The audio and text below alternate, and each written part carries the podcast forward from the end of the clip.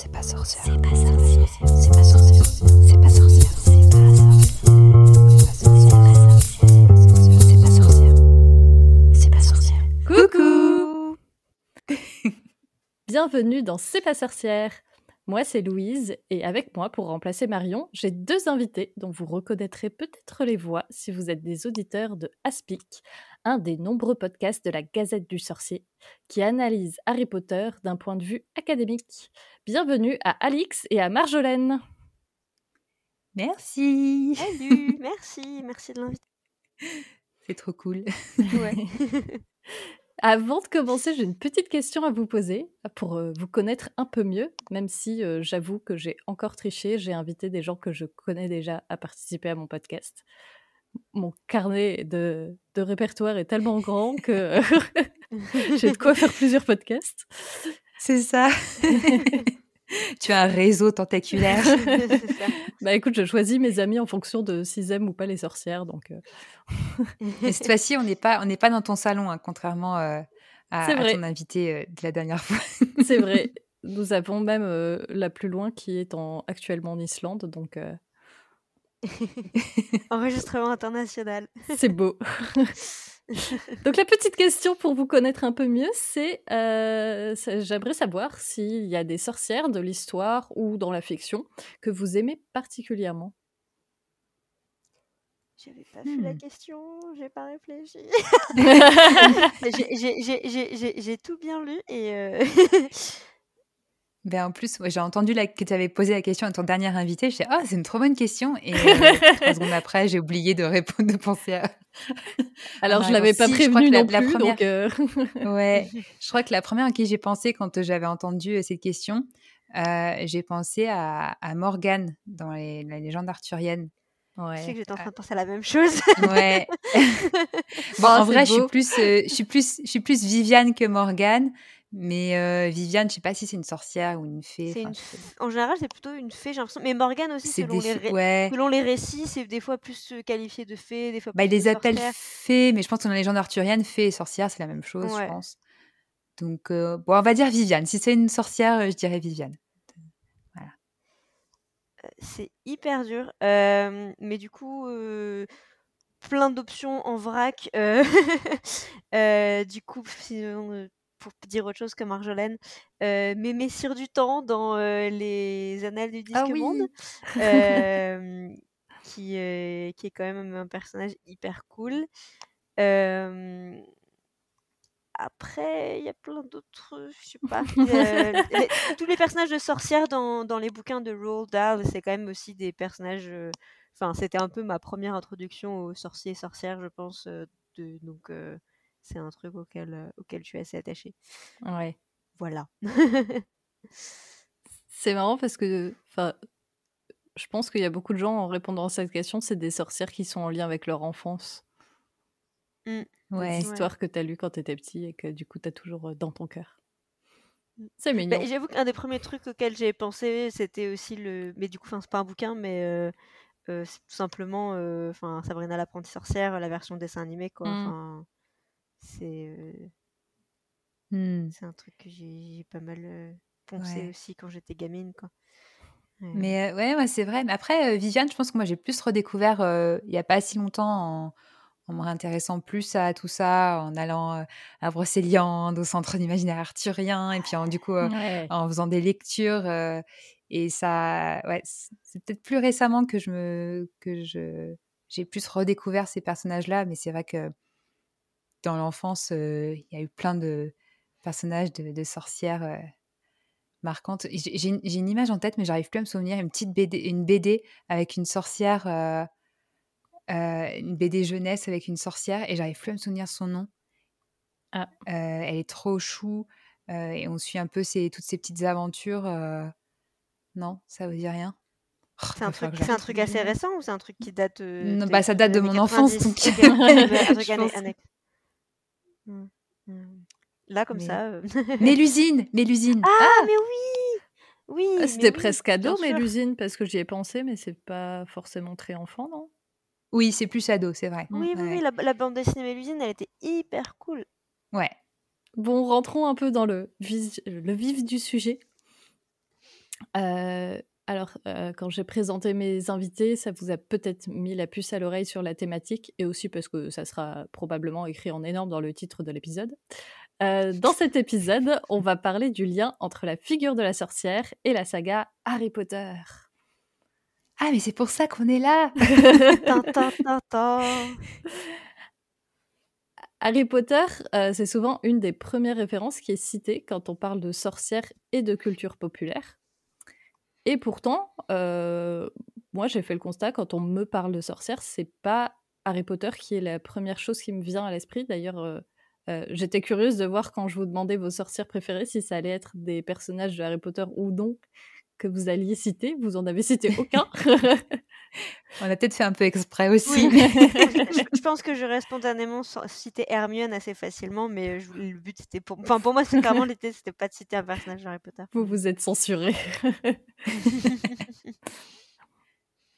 Et du coup, euh, bah, une des questions qui, qui m'est venue à, l'esprit quand je me suis dit, tiens, on pourrait faire peut-être un, un sujet en lien entre la figure de la sorcière et Harry Potter, c'était, bah, est-ce que déjà, on peut parler de sorcière quand on parle de Harry Potter euh, C'est pas parce qu'ils se font de la magie que forcément ça, colle avec la figure de la sorcière.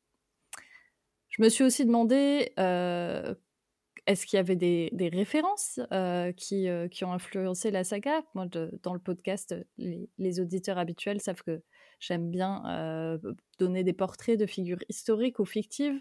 Et, et ben, est-ce qu'il y en a qui pourraient être en lien avec Harry Potter? Euh, Une autre des questions que je me posais, c'était euh, l'impact qu'a eu Harry Potter sur la, la culture populaire, sur euh, justement la figure de la sorcière. Est-ce que ça a changé quelque chose ou pas du tout? Ça fait beaucoup de questions. Ne vous inquiétez pas, on va faire ça en plusieurs étapes. Mais accrochez-vous à vos balais parce qu'il va y avoir pas mal de choses à dire. Et qu'on est très bavarde. Vous faites un pari sur combien d'heures d'épisode alors qu'on est encore au début Ça serait bien si on arrivait à faire en- dans une heure, en une heure, mais. euh, Allez, C'est parti. On ne perd pas de temps. Alors, la première question que je m'étais posée, est-ce qu'on peut vraiment parler de sorcière quand on parle de Harry Potter? Euh, C'est la première question qu'on se pose parce que sinon, euh, je pense que le podcast peut s'arrêter là, il n'aura pas trop d'intérêt. Et du coup, je, vous ai, je vais vous proposer un petit exercice pour vérifier euh, si l'image populaire de la sorcière, elle colle avec celle de Harry Potter. Euh, je vais vous citer des éléments, des notions qu'on retrouve souvent euh, liées à la sorcière, et vous allez me dire si oui ou non on les retrouve dans Harry Potter. Et du coup, à la fin, on fera un petit bilan pour savoir si Harry Potter représente ou non des sorcières. Alors commençons avec euh, un peu le plus facile. Est-ce que dans Harry Potter, il y a de la magie, des sorts et des potions? Euh, oui, un petit peu, ouais. un, un- un tout petit peu. c'est très très anecdotique. Bon, check. Bah oui, non, c'est clair, c'est comme le... C'est comme la base. hein. Euh, Est-ce que dans Harry Potter, on a des balais? Oui. qui volent. qui volent en dessus. plus Oui, parce que des histoires avec des balais qui volent pas, je pense qu'il y en a beaucoup, mais c'est beaucoup moins intéressant. Ouais, non, il y en a qui volent euh, et qui vont vite et euh, qui sont même des, des vrais. euh, c'est ça qui change, c'est que c'est des vrais accessoires de sport. Quoi.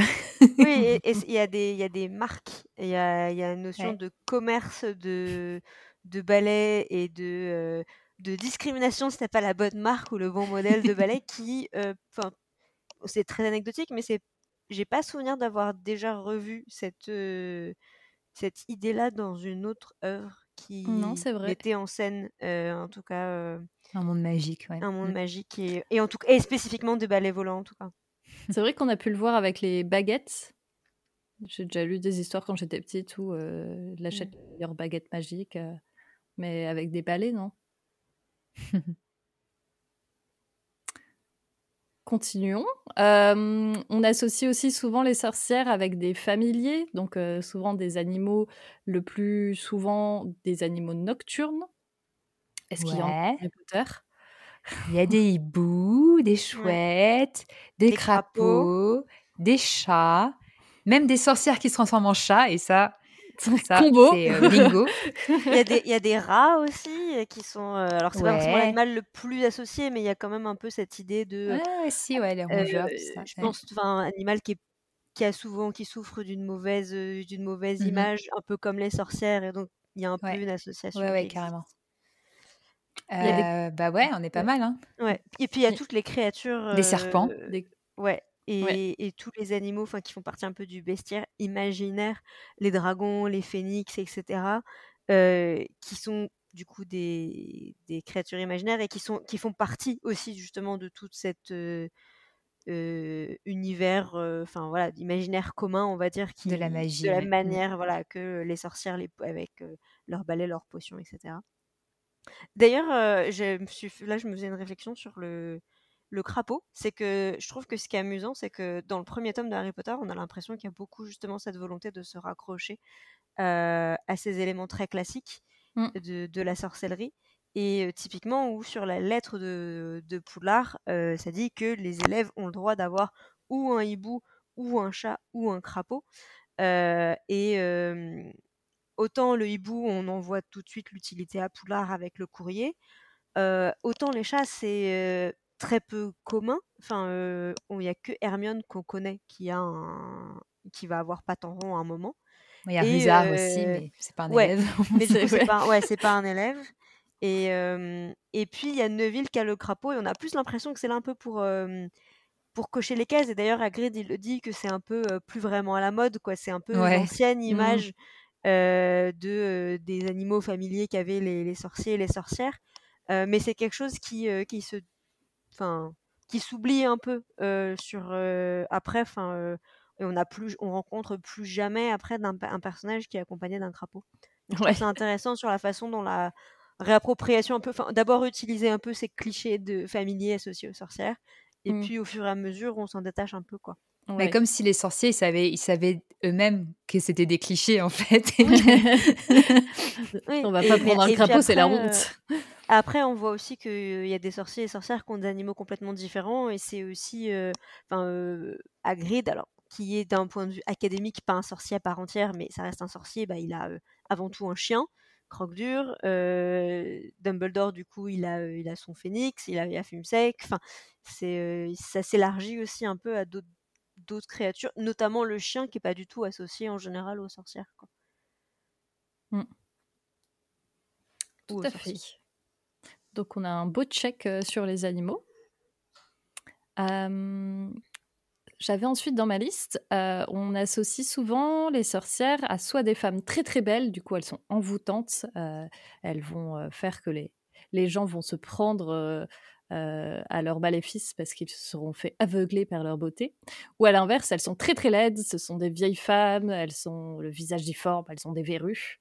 Euh, Est-ce qu'on retrouve ça dans Harry Potter? Pas vraiment, c'est plutôt on en joue. Enfin, c'est vrai que bon, la beauté envoûtante, on pense aux Vélanes, mais qui sont euh, bah, des créatures finalement. C'est pas des sorcières. Alors il y a des sorcières qui ont du sang de Vélane, donc euh, elles s'approprient euh, ces, ces qualités-là, mais c'est pas. On a vraiment la distinction. Et par contre, on a aussi tout ce qu'il y a autour des filtres d'amour et donc du coup de cette cet envoûtement dangereux. On pense à Mérope, qui, qui du coup euh, bah, est pas forcément dans le cliché. Enfin, elle pourrait être dans le cliché un peu de la sorcière, de la d'une femme pas très belle dans sa cabane au fond des bois et qui du coup utilise un filtre d'amour pour euh, envoûter euh, le beau euh, le beau jeune homme euh, qui tombe Mm. euh, sous ce- et donc il y y y a cette image là aussi quand même euh, mais encore une fois qui est une exception c'est pas euh, c'est loin d'être la, la majorité des, des sorcières euh, ou des sorciers qui jouent de, de ça. Mais on a quand même l'impression qu'il y a autour de l'apparence, euh, enfin je sais pas, je pense à Gilderoy Lockhart, euh, à bah, même Hermione qui utilise un petit peu de magie pour corriger quelques traits. Corriger trois. voilà. Donc c'est euh, il y a cette utilisation là, mais comme on pourrait lui, comme on pourrait l'avoir dans le monde euh, non magique, quoi, de, de Oui, petits euh, artifices, c'est pas vraiment. dans les extrêmes. ce- C'est Mm. ça à quoi je pensais en fait, c'est que je- pour moi, en fait, dans Harry Potter, on est vraiment dans un, dans un monde où euh, bon, les mondes moldus et sorciers euh, cohabitent, mais on, on voit vraiment une vraie société sorcière. Ce qui, enfin, j'ai l'impression que dans les, hum, en tout cas dans les livres que j'avais pu lire avant Harry Potter, c'était moins, euh, on avait moins une société de sorciers et de Mm. sorcières. Souvent, c'était le personnage, t'avais un sorcier ou une sorcière effectivement au fond des bois, parfois avec associé à d'autres euh, d'autres êtres surnaturels, un vampire, un loup-garou, quelque chose comme Mm. ça. Euh, et donc du coup, il y avait un peu euh, justement ce cliché de où effectivement la, la sorcière envoûtante ou quoi que ce soit. Euh, là, on est en fait pour moi la société sorcière, ça, ça veut être une société qui est certes invisible au monde des Moldus, mais qui est une société un peu équivalente. Et donc, ben les sorciers, les sorcières, c'est des gens entre guillemets normaux. C'est juste que bah ils ont en plus ce, ce gène magique. Mais du Mm. coup, il y a des gens qui sont à la fois décrits comme très beaux et très laids de Harry Potter et plein de gens euh, au milieu. Mais c'est pas associé, enfin, il n'y a pas de lien vraiment direct, Non. effectivement, à part les Vélanes, euh, Mm. qui est fait entre leur capacité magique, euh, leur, leur dessin euh, aussi, et, euh, et, leur, euh, et leur apparence. Mm. Et je trouve intéressant, par exemple, Voldemort. Tom Jedusor, c'est décrit comme un très beau garçon, enfin voilà, très séduisant, etc. Et quand il est jeune, et puis euh, adulte, euh, là on a quelqu'un qui est plus du tout humain. Alors même s'il n'est pas forcément décrit comme étant la personne la plus terrifiante qui soit, mais euh, il est quand même plutôt associé à la laideur. Mais du coup, enfin, on a cette personne qui est passée vraiment dans les deux extrêmes, et pour autant ça change pas. Son, enfin, il était, il était déjà complètement euh, Mm. malveillant euh, alors qu'il Ouais. était un canon de beauté, quoi. Et, euh, et donc je pense qu'il y a, c'est plus, c'est, c'est pas, il n'y a pas de lien de causalité ou entre entre l'apparence physique des sorcières et des sorciers et, et leur euh, et, et leur pouvoir et, et c'est c'est pas vraiment utilisé comme quelque chose qui les distingue comme euh, dans certaines sorcières enfin certains personnages effectivement bah, dans pas mal d'histoires de Roald Dahl on, on reconnaît les sorcières parce qu'elles ont euh, le nez crochu effectivement les Elles ont le les, crâne les- les chauve. verrues, euh, ouais, le Mm. crâne chauve, enfin, il y a, y a pas mal de choses comme ça. Mm. C'est, Ouais. Là, c'est vraiment deux idées très, euh, enfin, qui se... Bah, Voldemort, c'est c'est presque, ça aurait pu être ça, mais c'est pas tout à fait ça, parce que quand même, il, il, il détériore son apparence physique, mais de manière Oui. euh, volontaire pour se déshumaniser, se Oui, s'extraire de, de l'humanité, de moins en moins ressembler à son père aussi. Mais, euh, mais c'est euh, c'est pas, c'est pas du tout comme le- la, la sorcière euh, de conte qui...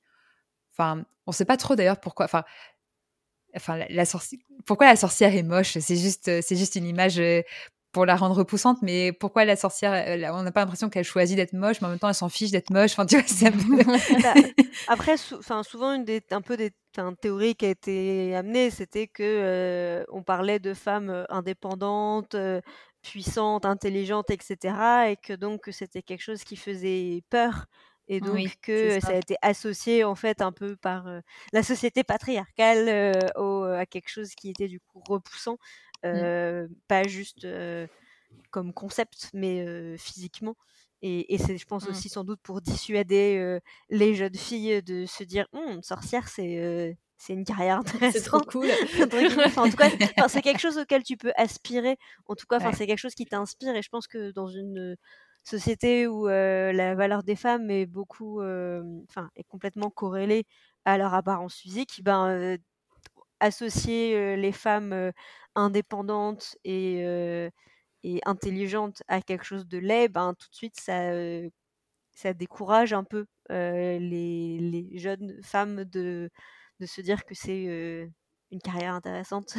C'est aussi euh, euh, les personnes qui étaient accusées de sorcellerie, c'était souvent les personnes qui étaient différentes. Et du coup, bah, être très Oui. belle ou être très laide, euh, bah, forcément, les gens se disent comment ça se fait que qu'elle est pas comme nous, quoi. oui, c'est ça, Ouais. c'est, la marginalisation. euh, Ouais, parce que quand on y pense, dans un- pour revenir à Harry Potter, on a. Enfin, on pourrait se dire, euh, bah, je sais pas, un personnage comme euh, Ombrage, elle est décrite comme ressemblant à un crapaud, etc. Mais elle ressemble pas du tout à une sorcière. elle est, elle est moche, elle est repoussante, mais elle n'est pas du tout dans le, dans le canon de la sorcière parce qu'elle est très propre, elle est très. Euh, euh, vient en rose. elle s'habille en rose, euh, très féminine malgré le fait qu'elle soit, qu'elle soit moche. Elle Ça, est- on- on- on- voilà. ça, ça sera l'autre sujet des. Oui, des c'est un, vaste sujet de, du rapport de, de Rowling à la féminité. Mais, euh, mais du coup, c'est euh, c'est c'est pas du tout. euh, ouais, même les personnages qui sont moches et méchants, c'est Ouais. pas c'est pas l'archétype de la sorcière, quoi. C'est autre chose encore. Ouais. Ouais. Bon, on a notre euh, première, euh, première euh, case qu'on ne coche pas, du coup, sur, euh, sur la beauté ou la laideur des sorcières. Nouvelle case. je, comme j'aime bien, moi, un peu tout ce qui est historique, je, je me suis renseignée. On a souvent l'idée que les femmes sont majoritairement victimes des chasses aux sorcières. C'est vrai en globalité, mais au cas par cas, c'est pas toujours le cas. Du coup, je me suis renseignée. Donc, euh, j'ai trouvé que en Grande-Bretagne, il y avait environ 80% des personnes qui ont été accusées de sorcellerie qui étaient des femmes. Donc, je me suis demandé, est-ce que du coup, 80% des personnages de Harry Potter sont des femmes? Question très difficile. Pas vraiment. Non, non. Et est-ce qu'on retrouve par contre une différence de genre euh, Alors attention, sujet sensible avec Rowling euh, sur les sur les femmes euh, et les et les hommes sorciers. Alors, bon, ça, on a fait tout un épisode Ouais. d'Aspic sur la question. Bien de vous faire de la pub. voilà. C'est un d'ailleurs des épisodes qui a eu le plus de succès, donc n'hésitez pas à, à aller l'écouter pour notre développement. Mais en a tendance, enfin, il y a quand même, euh, la manière dont c'est présenté, on a l'impression que le sexisme est quand même un peu moins marqué dans le monde magique. Genre, on a plus de femmes dans des postes de pouvoir, surtout dans le cadre historique où ça se passe euh, des années 90 euh, en Angleterre. Euh, on, sait dans l'histoire qu'il y a eu des, femmes ministres de la magie bien avant que ça soit le cas dans le monde de, dans le monde de Moldu, par exemple. Donc, il y a quand même, y a quand même des choses plutôt positives, on va dire, dans la place des, femmes dans la société sorcière. Par contre, ça ne veut pas dire qu'il y a une égalité absolue. Il y a toujours des, gros clichés qui se retrouvent. Enfin, voilà, où Ron, il, spontanément, il attend que ce soit, Hermione qui fasse la cuisine dans le dernier tome quand il se retrouve en faire du camping. Enfin, on, voit quand même des, choses qui, alors qu'il a été élevé dans une famille de sang pur, de, de, de sorciers, quoi. Donc, euh, donc ouais, il y, a- il y a quand même des, Mm. des, des choses qui, qui restent. euh, et puis bah, des, des a priori qui sont pour le coup ceux de la ceux de l'autrice qui transparaissent dans, dans, dans certains archétypes et certaines manières de traiter euh, de traiter la féminité. euh, donc c'est voilà, c'est Euh, je c'est pense pas- que c'est vrai que le, le truc, c'est qu'on suit, euh, même si c'est un récit qui est fait à la troisième personne, mais globalement, on est quand même beaucoup, euh, on suit le point de vue de Harry et euh, la narration est quand même du coup, fortement, euh, enfin, faite plus ou moins de, son point de vue aussi, etc. Donc aussi avec on peut, tous les biais qu'on peut imaginer de la part d'un jeune adolescent masculin de l'époque aussi, qui a grandi avec les Dursley, euh, Ouais, qui est quand vrai. même une famille aussi, enfin, sur laquelle il y aurait beaucoup de choses à, choses à dire aussi en matière de stéréotypes de genre. Mais donc, enfin, voilà, comme il y, a- il y a plein de choses, il y aurait plein de choses à, à dire dessus, mais après, on, on voit dans certains aspects que on a moins, il y, a, il y a cer- certaines formes de discrimination qui semblent moins présentes.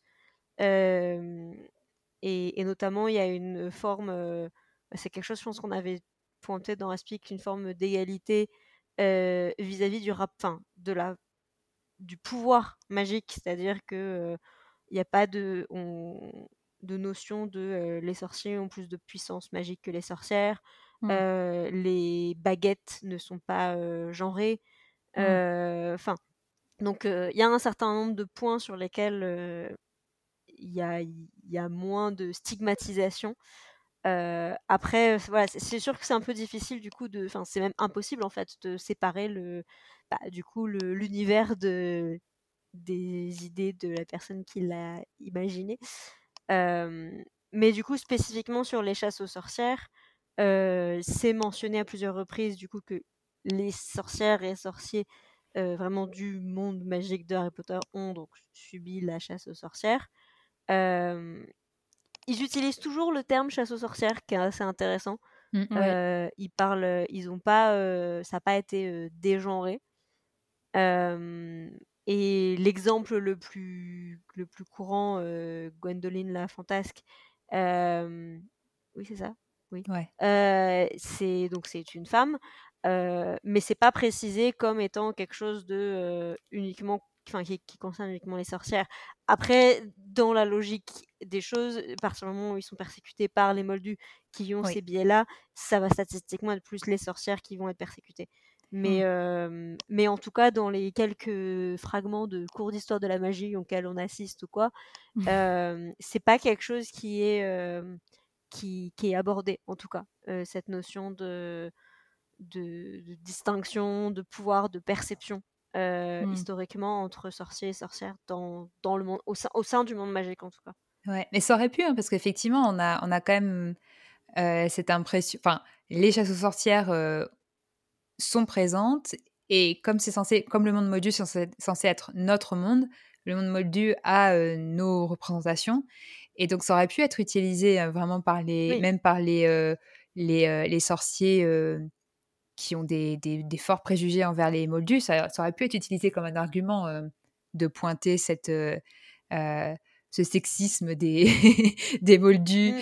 et, et, et du fait, et le fait aussi que les, bah, au final, les sorciers, alors peut-être que justement, ça, ça, ça, avait un intérêt aussi pour les sorciers, cette- ce côté-là, les sorciers masculins, de se dire, bon, bah, à l'époque de la chasse aux sorcières, ils étaient plus à l'abri parce qu'ils étaient des hommes et qu'ils étaient moins inquiétés, qu'ils pouvaient euh, exercer leur pouvoir, entre guillemets, que c'était plus accepté euh, euh, et qu'ils ont moins été euh, en première ligne de, des persécutions, quoi. Mais, euh, Mm. mais après, on sait que il y a quand même des, des sorciers qui se sont retrouvés en mauvaise posture. hein. Je crois que c'est le cas du, du moine gras, il me semble, Oui, il me semble que c'est ça, effectivement. ouais. qui a toute un- une backstory qui a été euh, proposée sur Pottermore. Et on apprend bah, justement que c'était un sorcier qui, euh, euh, qui exerçait ses- son pouvoir euh, pour guérir sa communauté. Et au bout d'un moment, ça n'a plus été très, très discret. Ah. Euh, donc, et il a fini par être inquiété pour ça, quoi. Donc, c'est ça existe. On a des exemples, quand même. C'est bien c'est intéressant que ce soit en plus un religieux, mais... euh, Mm. Ok. Donc, deuxième case euh, qu'on ne coche pas. Euh, passons à la dernière de ma liste. Euh, la notion de sorcière est extrêmement liée avec la notion du diable. Alors, j'ai lu tous les Harry Potter, je n'ai jamais vu le diable en tant que personnage. C'est Voldemort, le diable. non, mais c'est bah, de toute façon, il n'y a, il y a pas de. Enfin, la religion est quasiment absente. hein. C'est Ben, pas. Il y, a Ouais, des, en- il y a des symbolismes, un symbolisme euh, chrétien, mais il n'y a pas de. il- Enfin, il n'y a pas pas de vraiment de, religion de entre représent- ouais, de référence directe, en fait. C'est plus des Mm. allégories, des, des, euh, des symbolismes, mais c'est pas. euh, Même du côté moldu, on voit pas de religion. non. non. Ah, c'est vrai que c'est un sujet qui est un peu, euh, enfin même qui est sur lequel il y a eu pas mal de retconning aussi. Mais je, enfin, je sens que je crois que ça date du chat que Rowling avait fait en 2007, au moment où le dernier tome est sorti, où, où justement, parce que elle avait, c'est quelque chose qu'elle avait dit publiquement à plusieurs reprises que elle-même était était croyante, donc elle appartient à l'Église anglicane. Et, et un- une des choses qui avait été qui, était venue dans la conversation, c'était justement que, enfin, elle-même, enfin, elle n'avait pas voulu euh, mettre trop de symbolisme aussi religieux dans Harry Potter, pour, enfin, en tout cas pas trop directement, pour ne pas que la fin soit euh, puisse être euh, deviennent trop logiques, enfin dans le sens où, enfin en tout cas devinables. Mmh. et, et, typiquement, voilà, l'imaginaire religieux est assez peu présent jusqu'au tome 7, où là, effectivement, avec la renaissance littérale de, de, Harry, et surtout, il y a vraiment, enfin, ça m'avait vraiment beaucoup marqué quand, à la relecture, c'est vraiment quelques phrases dans ces tout derniers chapitres, où, juste après le décès de, de Voldemort, où où Harry est, voilà, est présenté comme il était, il était leur sauveur, leur guide, etc. Et il y, a un, y a un vocabulaire, un, un Mmh. choix de mots euh, qui est vraiment, enfin, qui fait vraiment partie du, du vocabulaire euh, religieux. Euh, et, et, donc là, c'est qui devient beaucoup plus évidente. mais mais c'est sûr que ça, on, on, peut, on peut y voir du, du, voilà, du symbolisme et des références plus discrètes dans les tomes précédents, euh, ne serait-ce que. Euh, mais bon, après, ça, on peut dire que c'est aussi juste le calendrier britannique avec euh, les vacances de Pâques, la célébration Oui. de Noël. Enfin, c'est des Mmh. choses qui sont, qui sont présentes, qui ne veut Mais pas forcément dire que c'est. Enfin, que les sorciers sont pratiquants, mais, mais en tout cas, ils ont quand même gardé le culture, euh, euh, cette, ouais. euh, Mm. cette culture-là, voilà, qui existe au Royaume-Uni, et donc euh, on peut se dire, bah, c'est logique du coup que la, la culture moldue influence la culture sorcière de ce, de ce point de vue-là. Mais ça fait partie. Et le, comme tu disais, le moine gras, bah, le, on, on en parlait, et qui Oui. est du coup moine, Mmh. un sorcier. Donc y a, ça, ça montre aussi Ouais. qu'il y a des il y a des personnages, il y a eu des liens avec euh, la religion, mais qui sont effectivement extrêmement ténus. Mmh. Et euh, c'est vraiment un sujet qui a été évité. Euh, Mmh. Et donc, du coup, on peut moins facilement tracer de, de parallèles que ça a pu. Enfin, par rapport à d'autres œuvres où c'est un peu plus évident, on va dire. Ouais, et malgré toutes les références, voilà, et puis la culture chrétienne de, de Rowling, il y a quand même, ça n'a pas empêché tous les, les agités extrémistes religieux de, de diaboliser Harry Potter parce que justement, ça, Oui. pour eux, euh, il y, a eu- il y a eu cette association. euh, Ah là là, ça rend la magie cool, mais ça pervertit la jeunesse, mon Dieu. Euh, tous les tous les tous les jeunes enfants euh, vont se mettre à faire des, des rituels sataniques à cause d'Harry Potter.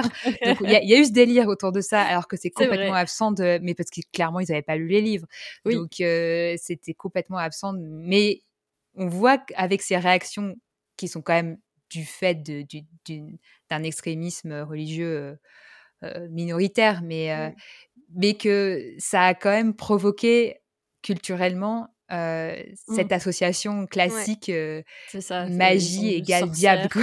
Mmh, mmh. Ouais. Mais sur, sur le sujet du, des textes, enfin, des allégories religieuses, etc., euh, dans Harry Potter, euh, du coup, petite reco podcast pour euh, Harry Potter and the Sacred Text, donc qui est un Ouais. podcast anglophone, euh, mais où justement ils ont fait une relecture de la saga chapitre par chapitre en justement lisant Harry Potter comme c'était un texte religieux avec vraiment une analyse comme ça. Enfin, c'est des étudiants en théologie d'Harvard qui ont fait ça, il me semble. Enfin, donc qui ont quand même du coup un background assez, imp- enfin voilà, non négligeable en analyse euh, de textes Textuel. religieux. Mm. Voilà, comprendre De plusieurs religions, c'est ça qui est intéressant, c'est Oui. qu'ils sont pas uniquement Ouais. catholiques. Ou, euh, ouais. Mais euh, et donc et donc du coup ça enfin voilà pour les anglophones qui écoutent cet épisode ça peut être un sujet intéressant à, à creuser parce que c'est vrai qu'il y ouais. aurait plein de choses à dire. Et par contre, ça me fait penser, j'y pensais pas du tout là, avant qu'on la discussion. Il y a un peu un retour de cette idée-là dans les animaux fantastiques avec les Second Salamers, qui ont vraiment euh, donc le, les, je sais plus comment ils s'appellent en français. mais, euh, Les partisans du second Salem ou quelque chose comme ouais, ça. quelque chose comme ça, qui ont beaucoup plus cette, euh, ces références religieuses. Ils Mm. sont la communauté, ils sont dans une petite église, ils sont et il y y a ce côté très ouais puritain, extrémiste à nouveau, qui utilise cette imagerie de de la la lutte contre un contre un diable en fait. On, c'est, Mm. c'est même, on a même sur leur pamphlet euh, ces illustrations euh, euh, un peu classique là de l'association du, du sabbat des sorcières avec euh, avec le diable, etc. Donc Mm. euh, ça a été Donc là, ça utilisé à ce moment-là ouais. quand même. Mm, mm. Ouais. Ok, donc on on peut pas Semi- cocher la, la pla- Ouais, voilà, on fait Ouais. une- un- juste un petit trait, pas une croix. Et, euh, ouais. Et a- on peut juste nous mentionner aussi qu'il y a du coup quand même en exergue du tome 7 euh, une citation qui est tirée de la première épître aux Corinthiens, euh, donc euh, du Nouveau Testament, euh, donc qui est aussi du coup enfin une manière aussi pour Rowling de d'indiquer un peu un plus lien. précisément dans ce dernier tome. voilà. si vous n'aviez pas compris, les, les gens, euh, Voilà. voilà. Alors, conclusion, est-ce qu'on peut parler de sorcière quand on parle d'Harry Potter après cette petite liste, selon vous? Bah, Il y a plus de points, oui. hein. Je pense que Ouais. il y a quand même, enfin, il y a un jeu vraiment, comme on disait au début, sur l'imaginaire de la sorcellerie pour en faire autre chose, pour euh, s'en détacher et, et retourner un peu les les euh, les clichés et euh, les interroger, prendre de la distance, en faire des blagues aussi. Euh, donc, on peut pas s'en détacher, même si euh, il y a y a y a des il y a un vrai quand là petite a- petite anecdote euh, donc là je suis chez mes parents en ce moment et juste avant donc je disais à mes parents sur quoi euh, on allait faire le podcast et mon père tout de suite il fait ah oui euh, un vaste sujet et je lui dis bah oui on va se poser la question est-ce que Harry Potter a changé euh, l'image de, de de la sorcière et de la sorcellerie il fait ah bah oui ça, évidemment et tout enfin pour lui c'était genre évident quoi que ça a eu un Mhm. énorme impact sur la, la culture et sur la manière dont on se représente donc ça veut dire aussi que c'est ça, ça a marché parce que ça, ça part de ces clichés-là et ça part de cet imaginaire-là. Si c'était complètement détaché, ça, ça aurait pas. Complètement. Ça aurait été, oui, ça aurait été Et- séparé. C'est vrai que, parce que du coup, tout à l'heure, quand on a mentionné en fait euh, la légende arthurienne, on disait, mais euh, du coup, des fois on parle de fées, des fois on parle de, de sorcières ou quoi. Et justement, en fait, je pense que c'est un truc qui est hyper important, c'est que dans Harry Potter, on parle spécifiquement de sorcières. Euh, Rowling, elle n'a pas inventé un nouveau terme. Euh, Mm. Comme des fois, c'est très à la mode euh, dans certaines euh, sagas, Oui. notamment jeunesse, euh, de pas utiliser les termes sorcier, sorcière, mais de faire, enfin voilà, des néologismes Un, un pour désigner des, nouveau. des personnes. euh, voilà. Personne Mm. magique, ouais. Mm. C'est ça, il y, avait les. enfin, je me souviens de quand j'étais plus jeune, les Tara Duncan, il y avait les sorcelières.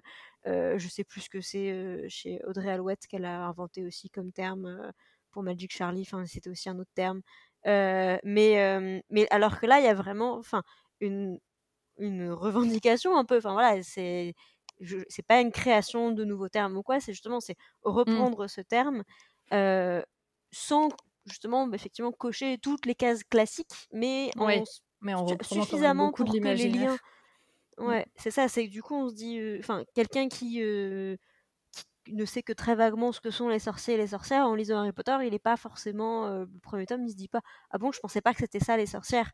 Enfin, Ouais. je pense qu'il y a des liens qui sont très très évidents euh, et du coup effectivement, mais qui euh, qui après se sont euh, détachés, qui ont pris un peu, il y a une certaine liberté qui a été prise et au fur et à mesure que l'univers se, se développait Oui. Mais mmh, et mais du coup et qui après derrière on a inspiré plein d'autres euh, mais mais je pense que enfin en fait le simple fait aussi de revendiquer quelque part ce, ce terme euh, ça a aussi son son importance en fait euh, pour d'un point de vue littéraire pour ce qui- tout ce qui est venu après je Mm. trouve et pour faire le lien avec ce qui existait avant et notamment ben, dans toutes les images un peu des fois négatives de la sorcière parce que c'était quand Ouais. même ce qui était euh, ce qui a été majoritaire pendant très longtemps euh, ça a contribué aussi d'une certaine manière à euh, justement à la dédiabolisation des, des sorcières et des sorciers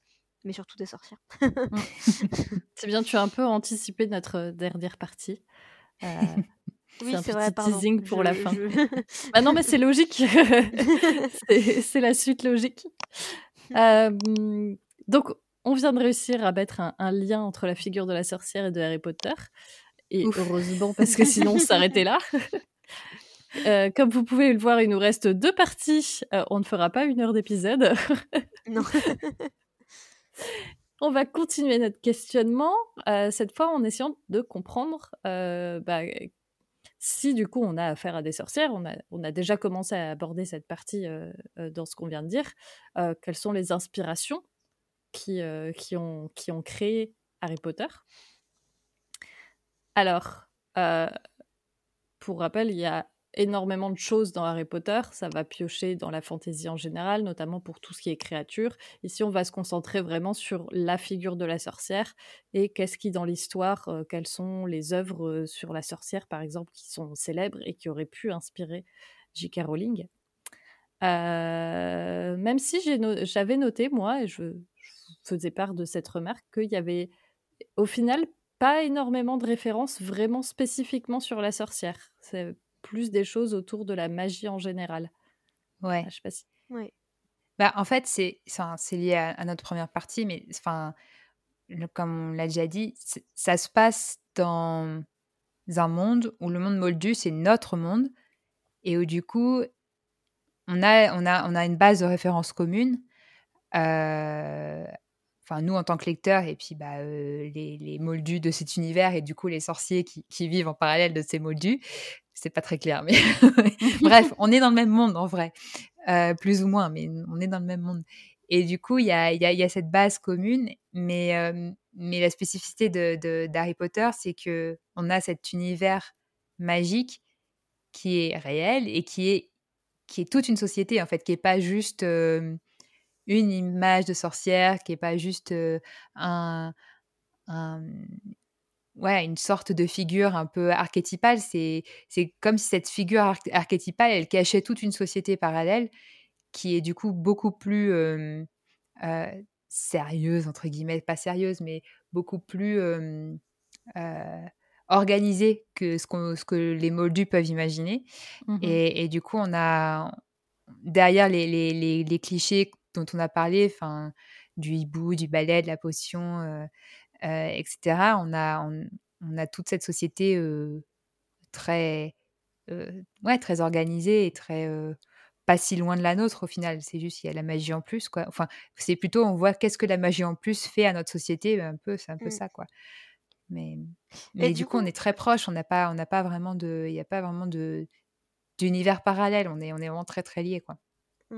Mais euh, je pense que, enfin, alors le, le personnage, euh, peut-être où, enfin, ah, alors euh, il y, a- pas mal de, de, références à d'autres œuvres littéraires que Rowling a, a utilisées, mais du coup, peut-être que le, premier, enfin, le, personnage le plus, euh, le plus direct, ça va être Trelawney, euh, qui est peut-être celui qui est le plus inspiré d'une personne euh, existante. Alors, est-ce qu'on peut vraiment dire que Cassandre était une sorcière? Peut-être pas. Mais, Mm. euh, en tout cas, d'une personne dotée de pouvoir magique, enfin, de pouvoir d'une certaine manière. Euh, c'est peut-être, pour moi, la... celle où c'est le plus... euh, Le lien le plus direct. Ouais. Enfin, en tout cas, où on peut vraiment... Enfin... Après, il y a- y, y beaucoup de aussi, il y a- il y, a beaucoup de parallèles qui ont été faits entre Dumbledore et Merlin, par exemple. Bon, du coup, là, on est sur du sorcier et pas de la sorcière. Euh, euh, mais du coup, oui, je pense que Cassandre, donc, euh, qui est un, un personnage de la mythologie grecque, qui est euh, la, la fille de, de Priam, Priam. et donc qui était amoureuse d'Apollon et qui a été maudite. et, et donc, enfin, elle peut prédire l'avenir, etc. Mais personne ne croit en, ses prédictions. Et, euh, et c'est quelque chose euh, qui est assez. euh, Enfin. qui se retrouve de manière assez forte avec Trelawney, où c'est bon, elle descend d'une ligne de, de voyante, sa, grand-mère d'ailleurs, qui s'appelait Cassandre, et, et elle-même ne croit pas en son propre don. Euh, concrètement, euh, personne, enfin les cours de divination, c'est quand même toujours représenté comme une, une vaste fumisterie. Euh, et, et pourtant, on peut voir que les prédictions de Trelawney se, se vérifient dans, enfin, 100% des cas. Euh, Il y a un article de la Gazette sur le sujet euh, aussi. nouvelle, nouvelle page de publicité. Euh, mais, mais donc, enfin, je pense que c'est ça peut-être le personnage, en tout cas, qui a un lien. euh, on peut vraiment faire le parallèle le plus direct. Mm. Euh, ouais. Mm, mm. Enfin, en tout cas, c'est ce qui me vient là comme ça. Ouais, parce que j'avais noté justement comme euh, source d'inspiration en lien avec la figure de la sorcière, c'est tout ce qu'elle utilise autour de la mythologie. Euh, comme, Oui, ouais. comme les auditeurs de, de notre podcast sauront, la figure de la sorcière, elle s'est construite avec les grandes figures de magiciennes de la mythologie. Vous pouvez aller écouter les épisodes sur Circé et Kat ou Médée. C'est l'épisode de la pub. hein. Et, euh, et vous, vous les aviez fait crossover, hein, justement... on, fait, on fait que de la pub pour les uns les autres. Et bien justement, vous, vous aviez fait un épisode sur Harry Potter et l'Antiquité aussi, Ouais. qui, qui Ouais. reprenait aussi toutes les inspirations euh, euh, que peuvent avoir Rowling. Et donc, euh, et donc effectivement, tu disais que, que Cassandre peut être le lien le plus direct entre une sorcière magicienne célèbre euh, de l'Antiquité et, de... et, et Harry Potter. Et après, l'autre chose, euh, c'est vrai qu'on avait mis pas mal de notes aussi là-dessus, c'est dans les références, c'est aussi tout ce qui est en fait le rapport au savoir, parce qu'on sait que euh, toute l'idée de la magie et de la sorcière, c'est ça tourne au- autour de, de maîtriser des savoirs euh, qui sont un peu hors de, de, de- de la science. Et en fait, dans le monde d'Harry Potter, on, on se rend compte que tous ces, tous ces savoirs qu'on prend pour étant euh, euh, hors science, ils deviennent très scientifiques, enfin à leur manière, hein, parce que ça reste des sorciers. hein. mais, mais voilà, on retrouve. Et là, on trouve quand même un côté. Je trouve qu'il y a dans les inspirations euh, historiques, il y, a, quand même beaucoup de. bah, ça, c'est lié aussi au, goût et aux croyances, probablement aussi de, de Rowling. C'est autour de l'alchimie, qui est un moment de l'histoire euh, des sciences où on est un peu à la, frontière entre, euh, entre le surnaturel et, le, et le scientifique. On rationalise beaucoup le, spirituel avec un, avec un côté très. Euh, ouais, oui, comme je disais, rationalisant, quoi. Et ça, Mm. ça se retrouve. Enfin, c'est des inspirations qui sont, alors, qui se retrouvent à plein de niveaux dans, dans Harry Potter. C'est pas que dans le fait d'avoir des cours, parce qu'il n'y a pas de cours d'alchimie. Il y en avait, Il y en à avait, ouais. moments, mais, euh, mais curieusement, il n'y en a plus. Peut-être que justement, encore, c'était comme le, le sous-texte religieux. S'il y avait eu des cours d'alchimie, on aurait deviné la fin, ou je sais pas, il y il quelque chose comme ça. ça, aurait été, euh, ça aurait été trop cheaté. Il y aurait eu le, le cheat code pour, euh, pour détruire Voldemort s'il y avait eu des d'alchimie. Mais, euh, mais il y a, ouais, il y a ça avec effectivement la botanique, avec euh, tout ce rapport à, à des savoirs un peu plus traditionnels, mais qui, dans le monde magique, s'enseignent comme on enseignerait les mathématiques ou, ou, ou la chimie, quoi. Mm. Mais Mm. c'est ça, je trouve que ce qui est intéressant, c'est que d'un côté, les, les matières étudiées à Poudlard sont à la fois à, la fois les cases un peu du cliché sorcier. Tout à l'heure, on parlait voilà de sortilèges, de potions. Bah, effectivement, ils, ont des cours de sortilèges, ils ont des cours de potions, ils ont des cours de métamorphose. Et, en même temps, ils ont des, des cours de matière qui se rapprochent beaucoup plus de choses qu'on a réellement, au- auxquelles on a véritablement prêté des propriétés magiques pendant très longtemps. Euh, donc euh, les, plantes, entre guillemets, à juste titre, hein, c'est un peu ce côté, euh, bah, on n'avait pas les connaissances scientifiques pour expliquer.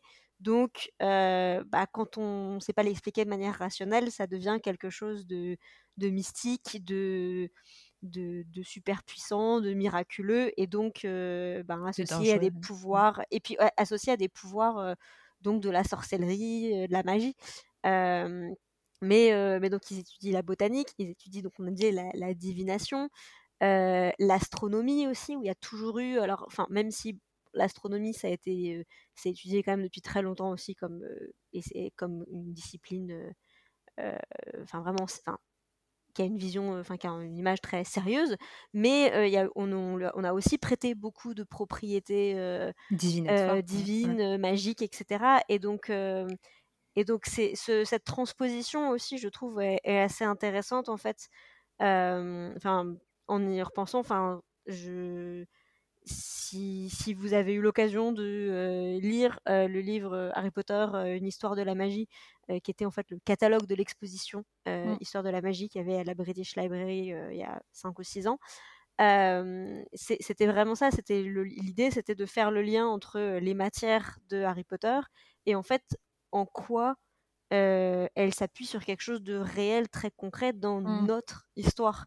Euh, donc euh, voilà, c'est pas des choses qui sortent de nulle part. On a réellement cru qu'on pouvait euh, lire l'avenir dans les osselets, euh, Mm. ce genre de choses, enfin dans les feuilles de thé. Et donc je trouve que c'est ce cette, cette association, cette façon de retourner un peu les et de réutiliser euh, l'imagerie populaire euh, et, euh, et- et des croyances qui ont été très fortes et qui ont joué un très grand rôle pendant des siècles, euh, là, et en, en- vraiment les intégrer à un cursus complètement classique et, et vraiment basique de la sorcellerie des années 90. Quoi. En en parlant, en fait, je, je me rends compte que j'avais jamais réfléchi, mais l'astronomie à Mm. Poudlard, c'est pas une, c'est pas une matière magique en fait, parce qu'ils ils étudient pas l'astronomie pour. euh, En fait, j'étais presque en train de me, me poser la question, mais pourquoi ils étudient l'astronomie à Poudlard? Mm, mm. Et en fait, après, en réfléchissant, je me dis c'est un peu comme la un peu comme la botanique, on va dire. Mais en gros, ils utilisent, j'ai l'impression qu'ils utilisent l'astro, ils étudient l'astronomie ils étudient à comprendre les cartes du ciel, l'emplacement des Mhm. planètes, etc. Parce que c'est utile pour d'autres euh, aspects de la magie, c'est utile pour les Ouais, potions, ouais, euh, notamment. Enfin, et il y a des Pour potions qui, où ils, doivent, ils doivent savoir dans quelle, à- à- dans quelle phase de la lune ils sont pour pouvoir faire la potion au bon moment, ou euh, j'imagine, ou ce genre de choses. Et peut-être qu'il y a certaines branches qu'ils étudient, qu'ils ont commencé à étudier un peu avec Firenze, mais de la divination euh, qui utilisent aussi euh, ça. Mais c'est pas en astronomie qu'ils utilisent la magie, ils, étudient, ils étudient Ouais. vraiment l'astronomie pour utiliser dans d'autres matières. Enfin, bref, c'est Ouais. tout un autre sujet, mais j'ai en train de me dire, c'était c'était une vraie, pour le coup, c'est une des rares euh, matières qu'ils étudient, ils étudient comme on pourrait l'étudier dans le monde euh, non magique, en fait. Oui. Ouais. Parce Et, que les exercices qu'ils font, c'est des cartes du ciel, c'est pas, Oui, pas de la divination, quoi. Tout à fait. Mais ça fait partie un peu de, des éléments pour moi, parce qu'en fait, en vrai, on n'assiste jamais vraiment à euh, des, cours d'astronomie. C'est euh, c'est toujours mentionné un peu en passant, c'est le truc qui est un peu zappé. Et euh, pour moi, c'est typiquement le genre de trucs qui ont été introduits dans le premier tome parce que ah c'est quoi les trucs que font les sorciers Euh, ah bah ils font de la métamorphose et puis ils s'intéressent aux étoiles et tout ça et donc l'astronomie a été euh, mis dans la euh, dans l'emploi du temps sans forcément Sans avoir une idée coup, un peu- derrière. un peu, c'est ça, un peu comme le, le crapaud, en fait. Pour moi, c'était un peu ce truc de, euh, c'est quoi les, enfin, réuti- de réutiliser un peu les éléments euh, classiques de Ouais. l'imagerie de la sorcière. Et, euh, et pour le coup, bah, peut-être qu'elle avait des idées derrière et que, au final, elle les a pas utilisées, hein, c'est aussi possible. Mais, euh, Mm. mais du coup, je trouve que, enfin, ça, on, on est, on est un peu aussi sur ce, enfin, avoir en- voilà entre le l'explication on va dire euh, littéraire euh, ou quoi et puis l'explication comme tu dis euh, comme tu disais Marjolaine sur euh, bah, en fait c'est c'est un outil pour une application Oui, oui. enfin plus Oui. concrète derrière quoi je pense que Mm. les les, les deux de toute façon ne se contredisent pas Et mais ça montre peut-être parce que j'ai l'impression que l'astronomie, c'est aussi lié, bah, un peu comme je disais, l'imaginaire de l'alchimiste ou l'imaginaire du savant euh, un peu mystique, qui n'est pas, qui est pas le même imaginaire que celui de la sorcière, euh, sorcière des bois, euh, la Mm. sorcière populaire. C'est un autre imaginaire du, Mm. du savant euh, mystique qui a peut-être des pouvoirs, mais euh, qui est un homme et qui, est, euh, qui connaît beaucoup de choses. Il y a, et c'est pas tout à fait le même, euh, les mêmes références. Quoi. ouais, Ouais, non c'est vrai c'est sûr c'est fascinant. Ah, c'est- j'y avais pas pensé, mais c'est vachement intéressant. C'est bien, c'est qu'on auto-commente le podcast.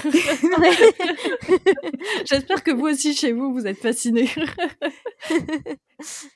C'est toujours comme ça quand on se lance dans un sujet. tu, tu réunis trois serres d'aigle dans un, dans un sujet pareil. euh, Revenons un peu euh, sur les, inspirations euh, très en lien avec les sorcières. Euh, J'avais noté aussi parmi les sources que, Rowling a, vraiment déclaré comme source d'inspiration. Il y avait Macbeth de Shakespeare, donc, qui est aussi une des œuvres très influentes sur la construction de, de l'image actuelle de la sorcière. Donc vous connaissez peut-être cette pièce de théâtre qui commence par trois sorcières qui sont penchées au-dessus d'un chaudron euh, à réciter des formules magiques. Donc, est-ce que vous en savez un petit peu plus sur euh, bah, euh, pour- pourquoi Macbeth dans Harry Potter? Que- quel, est le, lien? Alors, on a un petit peu parlé de Trelawney tout à l'heure, ça fait une transition. Ouais, alors là, c'est une transition avec un autre sujet qu'on va aborder plus tard, mais je pense qu'il y a l'Écosse, forcément. il y a, c'est quand même euh, la pièce écossaise, hein. donc euh, c'est, je pense qu'il y a ça et cet imaginaire euh, lié à, à, une la tradition. pièce préférée de Rowling a priori. Ouais, je pense que c'est de la, la, pièce de Shakespeare. Mmh. Mais ça fonctionne bien dans cet univers britannique, mmh. écossais. Il y a, y, a, y, a, ce côté-là.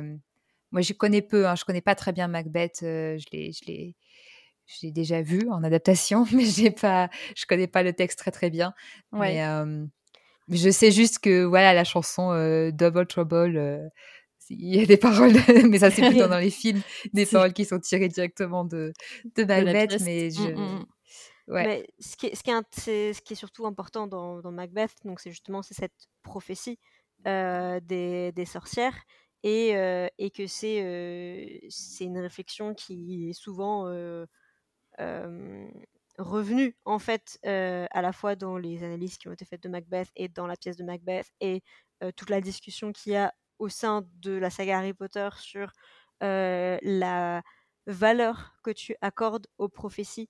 Mmh Est-ce que, est-ce que tu, est-ce que tu te dis que, enfin, et, et, et c'est un peu le, le, thème de la prophétie autoréalisatrice en fait. C'est est-ce que euh, dans, dans, dans, Macbeth, c'est vraiment c'est euh, si Macbeth euh, rencontre pas les sorcières, est-ce que, enfin, s'il les avait pas rencontrées, est-ce que il aurait tué comment il s'appelle Duncan Si est-ce que c'était vraiment son son destin Est-ce que c'était écrit ou quoi ou, mmh. ou en fait, est-ce que c'est parce qu'il a entendu la prophétie euh, que euh, l'a fait et, euh, et c'est en fait c'est la même idée avec avec Voldemort. c'est s'il avait jamais entendu la prophétie, est-ce qu'il aurait cherché qui était le, jeune élu qui qui menacerait son immortalité et qu'il est-ce qu'il l'aurait marqué comme son égal et du coup lui donner le pouvoir de de le battre. tuer, et, ouais. et donc, Mmh. c'est ça, en fait, le. Enfin. Et qu'elle avait expliqué qui était, qui était hyper important pour, pour elle et que c'était. Enfin, que c'était.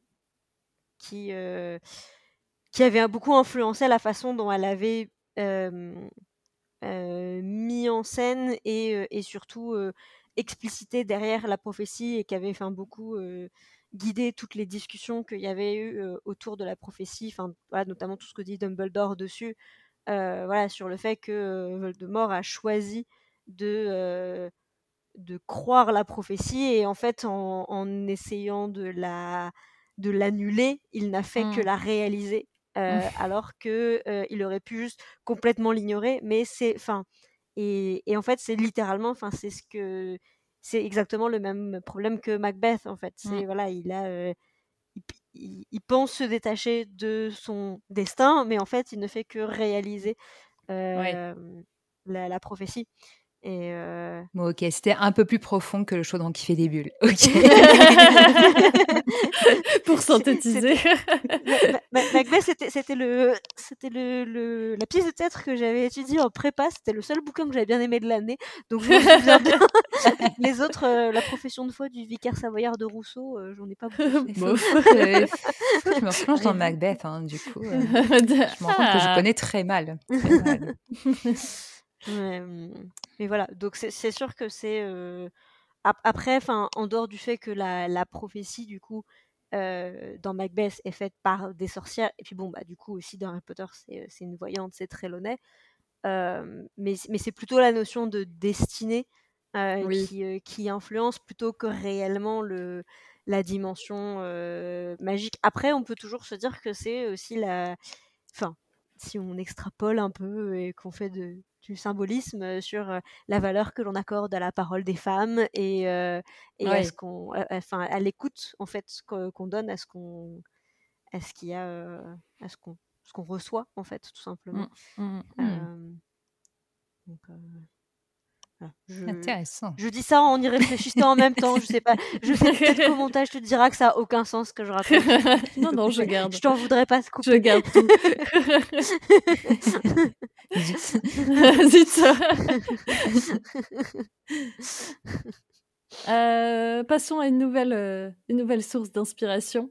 Euh, en inspiration plus historique, on peut citer les procès de Salem.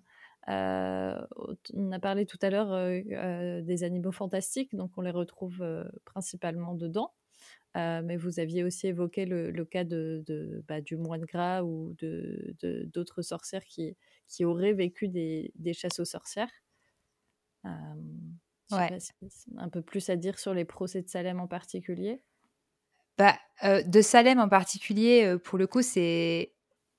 En fait, que ce soit les procès de Salem en particulier ou, la, chasse aux sorcières en général, ce qui est hyper intéressant, dans, je trouve, dans Harry Potter, c'est que non seulement ça existe en arrière-plan de leur histoire, mais ça a complètement. Euh, ça a complètement. comment dire influencer la manière dont ils ont organisé leur société magique en parallèle de la nôtre parce que c'est vrai que d'un côté c'est des blagues enfin clairement c'est des blagues comme on a dit avec euh, euh, la comment elle s'appelle la la fantasque euh, Gwendoline la fantasque qui, qui enfin en fait avec l'histoire de Gwendoline la fantasque en gros c'est pour ceux qui qui se souviennent pas je crois que c'est elle hein, qui, qui, qui, a fait exprès de se faire, de se faire brûler plusieurs fois parce qu'elle avait un, elle utilisait un sortilège qui transformait les, les, les, le bûcher en, en sensation très agréable de se faire chatouiller et que du coup elle trouvait ça plutôt fun de se faire brûler et donc du coup ça dédramatise complètement euh, les, les, les chasses aux sorcières bah, la persécution euh, mm. et les bûchers euh, que, qui, qui, ont réellement existé mais n'empêche que ça était quand même quelque chose d'assez dramatique pour qu'il y ait le secret magique qui se, qui se mette en place et qui sépare complètement, euh, enfin presque complètement, la, la société euh, magique de la société non magique, moldue. Mmh.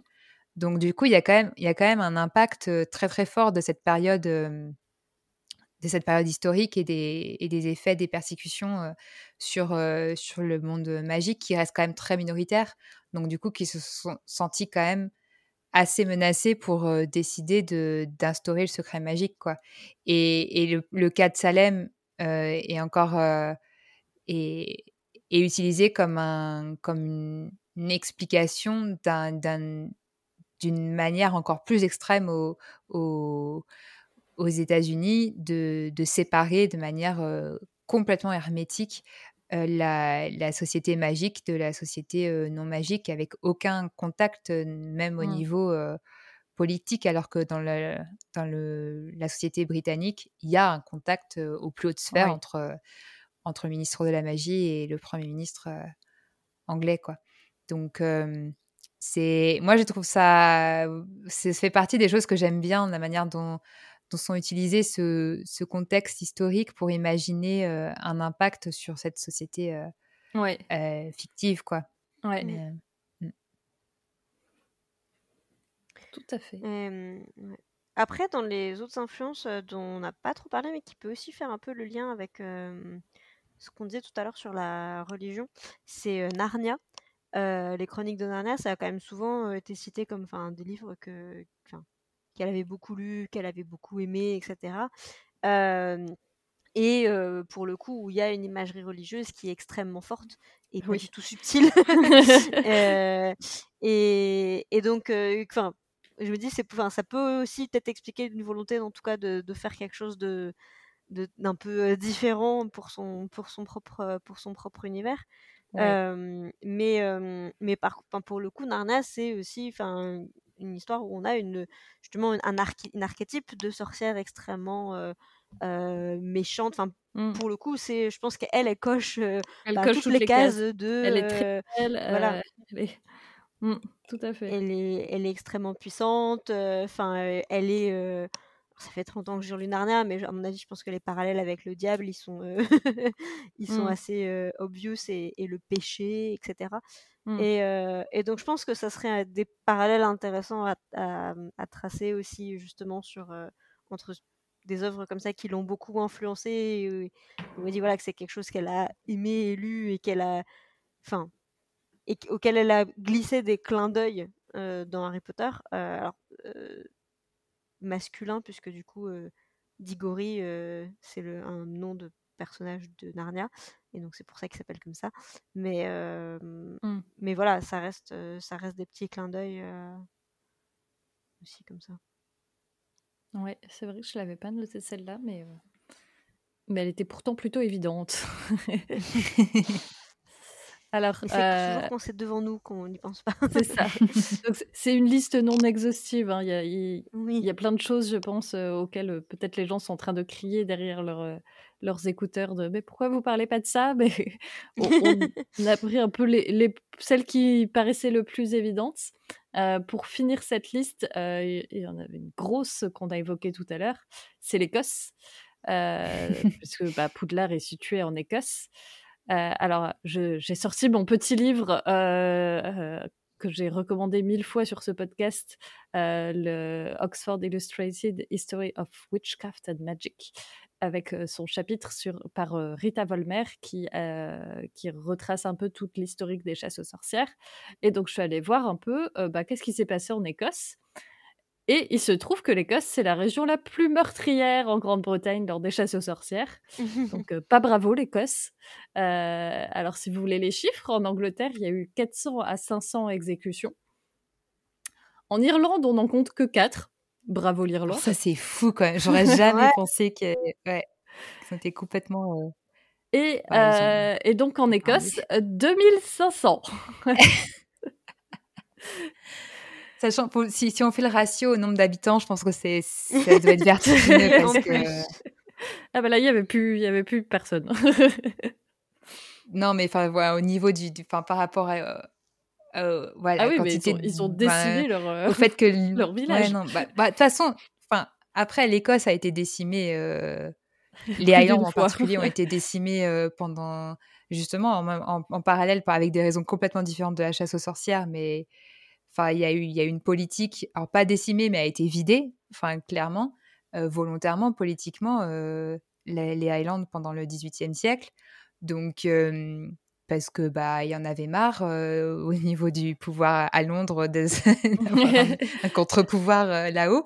Donc je pense que c'est lié aussi à tout ça. Ouais. je, je sais pas, je, là je fais des, des parallèles un peu étranges parce qu'à mon avis il y a, il y a des méca- y a sûrement des mécanismes certes politiques mais pas que dans, dans pourquoi il y a eu 2500 euh, victimes de, de chasse aux sorcières en Écosse. Mmh. Mais mais bon déjà euh, pourquoi pourquoi euh, Poudlard en Écosse et en particulier dans les Highlands?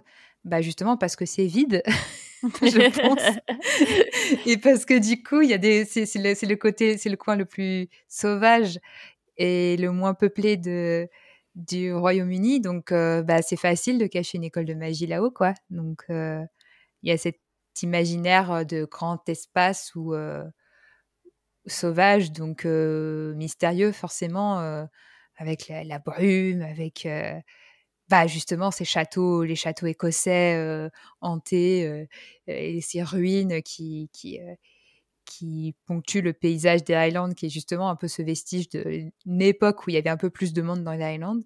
Donc c'est, je pense que c'est lié à ça. Bon, aussi, on l'a pas reprécisé, mais J.K. Rowling habite en Écosse, donc déjà, ça- C'est une inspiration un il y a peu. une proximité. euh, Mais je pense que c'est hyper important parce que enfin on voit que enfin elle est clairement hyper euh, euh, c'est patriote et, globalement les livres Harry Potter ils sont enfin il y a plein plein plein de références à la culture britannique et enfin c'est plein de et, et même sur des, choses enfin anecdotiques aussi mais juste le fonctionnement de Poudlard c'est vraiment c'est vraiment le fonctionnement d'un pensionnat anglais. Et c'est vrai que c'est quelque chose, je pense, qui, enfin, nous, en tant que lecteurs et lectrices francophones, c'était quelque chose qui était d'autant plus euh, euh, magique et euh, nouveau pour nous parce que c'était hyper différent, mais, euh, mais c'est aussi parce qu'il y avait un décalage culturel qui, qui était assez important, euh, parce qu'on n'a pas ce genre de d'école euh, en, en France, en tout cas plus maintenant, et même quand il y en avait, je suis pas sûre que ça fonctionnait exactement de la même manière. Mais, euh, mais donc, euh, je pense que de toute façon, il y avait en tout cas, euh, enfin, sur voilà, bah, en tout cas, pour- pourquoi Poudlard en Écosse, enfin, je pense que c'était, j'ai pas l'impression, en tout cas, quand on voit comment le- l'histoire, le récit est construit, qu'elle aurait envisagé en tout cas de, de situer son intrigue ailleurs qu'au Royaume-Uni en tout cas. Parce que c'est voilà c'est une histoire qui est profondément britannique par plein d'aspects et donc je pense que, enfin, et effectivement, puis après, comme disait Marjolaine, avec le côté, voilà, les grandes étendues sauvages, il y avait, il y, a la place de, de, planquer une école de, de, de sorcellerie, et puis c'était bah, son, sa, sa région d'adoption. je pense qu'effectivement, on est plus sur cette logique-là que sur une bah, logique historique. Si par rapport au lien entre la terre d'Écosse et, et, la magie, pareil, c'est quand même quelque chose au-delà des, des chasses aux sorcières ça reste aujourd'hui dans l'imaginaire populaire un endroit qui est beaucoup plus pétri, on va dire, des superstitions, de, de, la, de toutes ces histoires de fantômes aussi. Enfin, c'est. L'Écosse est réputée pour être un endroit où il y a, y a plus de, fantômes, quoi. il y a plus de, de lieux hantés.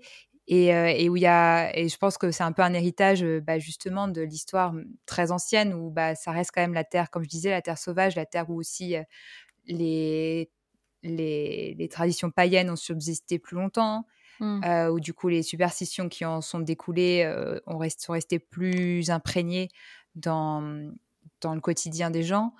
Euh, et où du coup, bah, c'est peut-être aussi pour ça hein, qu'il y a eu plus de, de victimes de, de, chasse aux sorcières, parce que peut-être que c'était plus facile aussi de, de monter la tête des gens pour, euh, par rapport à des, à, à des croyances euh, de, de, pouvoir surnaturel que, que, posséderait son voisin, sa voisine en particulier, mmh. qu'elle pourrait mmh. avoir, de jeter un sort, d'avoir de, un effet malfaisant euh, voilà, surnaturel. Donc c'est, je pense qu'il y, y, a ce côté-là et qui marche bien du coup par rapport à si on imagine un monde. Alors même si le pouvoir de la société magique est à Londres, hein, le ministère de la magie, il est bien à Londres, il n'est pas, il est pas en Écosse, c'est l'école qui est, qui est en Écosse. Et euh, donc, euh, c'est intéressant aussi de, de placer l'école de Poulard, qui est presque un peu un contre-pouvoir aussi, Mmh. de la placer là, il y a peut-être un petit message politique aussi derrière. Bah, c'est aussi intéressant parce qu'on voit que souvent les, les, centres de, de persécution, d'exécution de, de, pendant les chasses aux sorcières, c'était des endroits qui étaient assez éloignés ruraux, géographiquement et, et, aussi culturellement des pouvoirs judiciaires c'est pour ça que dans les très grandes villes comme Paris, il y en a beaucoup moins que dans l'Alsace-Lorraine, par exemple. Mmh. donc, donc ça tient aussi que le fait que l'Écosse s'est mmh. éloignée bah, de Londres. symboliquement, c'est hyper important. Mais alors, enfin, c'est vrai que comme disait Marjane, je pense qu'effectivement le côté, enfin, l'isolement géographique de, de, de l'Écosse et le fait que, enfin voilà, il y, y, a beaucoup de traditions et de cultures non chrétiennes qui ont subsisté assez longtemps et à, jouer aussi par rapport au Royaume-Uni. Mais je pense qu'il y a un truc aussi, enfin, sur lesquels on peut du coup, je pense logiquement que spéculer. mais ça veut, en fait, c'est peut-être la région où il y a le plus de documentation sur des procès de sorcières et des chasses aux sorcières, mais que c'est ça ne veut pas forcément dire qu'il n'y en avait pas ailleurs et que peut-être aussi c'est juste un... Enfin, c'est... La, vérité administrative, entre guillemets, ou est-ce que voilà, ça a été particulièrement documenté dans la région pour une raison ou une autre, ou qu'ils ont été particulièrement... Il y a une, une, rigueur qui a été observée, qui l'était moins ailleurs, parce que justement, on voulait un peu passer sous silence le fait qu'on assassinait des femmes un peu pour, pour un oui ou pour un non, parce qu'elles nous déplaisaient et donc ça, enfin voilà, c'est vraiment que de la supposition, mais c'est quelque chose qui, enfin, qui se discute beaucoup sur beaucoup de réalités historiques qui ont été, mmh. enfin, qui sont documentées ou non justement, et sur le fait que ben effacer les preuves de certaines choses, c'est quelque chose qui s'est toujours fait et qui s'est toujours fait, pardon. Et, et, donc ça peut, ça peut aussi complètement s'appliquer dans, dans ce genre de cas de figure.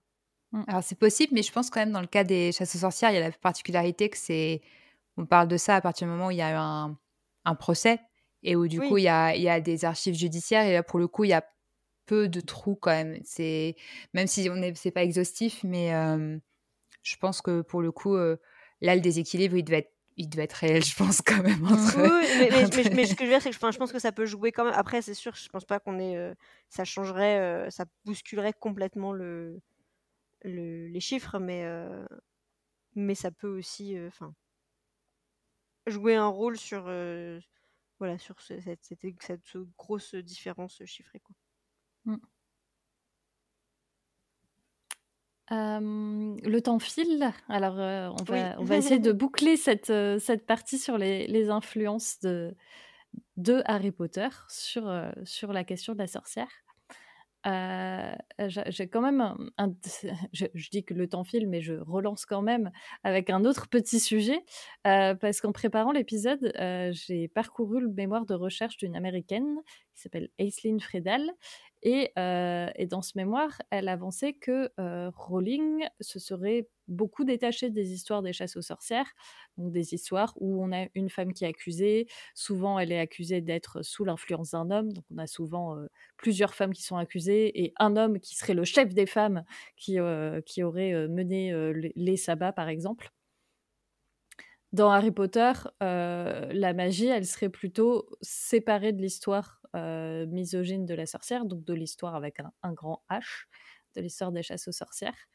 Et, du coup, je voulais avoir votre avis là-dessus. Est-ce que vous pensez qu'il y a une volonté de l'autrice de s'éloigner de l'histoire de la sorcellerie et plutôt d'aller piocher dans les, références populaires euh, de la sorcière? Bah, Je pense en tout cas qu'elle a clairement, euh, je pense que c'était un choix de pas faire ce type d'histoire de persécution misogyne, enfin, mmh. parce qu'elle a, elle a, enfin, elle a fait un choix de, de parler de persécution, de, de quand même, c'est pas comme si elle avait évacué le, le, le, la question des persécutions, mais, mais, mais elle, elle, a, elle a pris un angle complètement différent en, en créant, entre guillemets, euh, un, des préjugés au sein de la société sorcière euh, qui sont qui sont inspirés de ce qui existe malheureusement dans, le, dans, le, dans notre monde, mais qui sont liés à la pureté de sang. Et là, c'est plus du tout les mêmes mmh. références. Oui. Là, on est plus sur des, des persécutions racistes et ouais, surtout racistes, et mais que qui sont pas qui qui sont pas celles qui a, a priori derrière il, peut y en avoir derrière certaines, euh, certains mécanismes de chasse aux sorcières dans certains endroits. Euh, je pense que ça a pu être, il y a pu avoir un, combo euh, misogynie et, racisme, c'est clair. Mais par contre, dans le cas de ce qu'on connaît en Europe, c'était pas, c'était pas forcément le cas. Euh, partout en tout cas, ça peut être le cas dans certaines, certaines régions encore une fois. Mais, mais là, chez, chez Rowling, il y a vraiment un choix très clair dans quel type de mécanisme de pouvoir elle a voulu mettre en avant et c'est pas celui qui est derrière l'imaginaire de la chasse aux sorcières.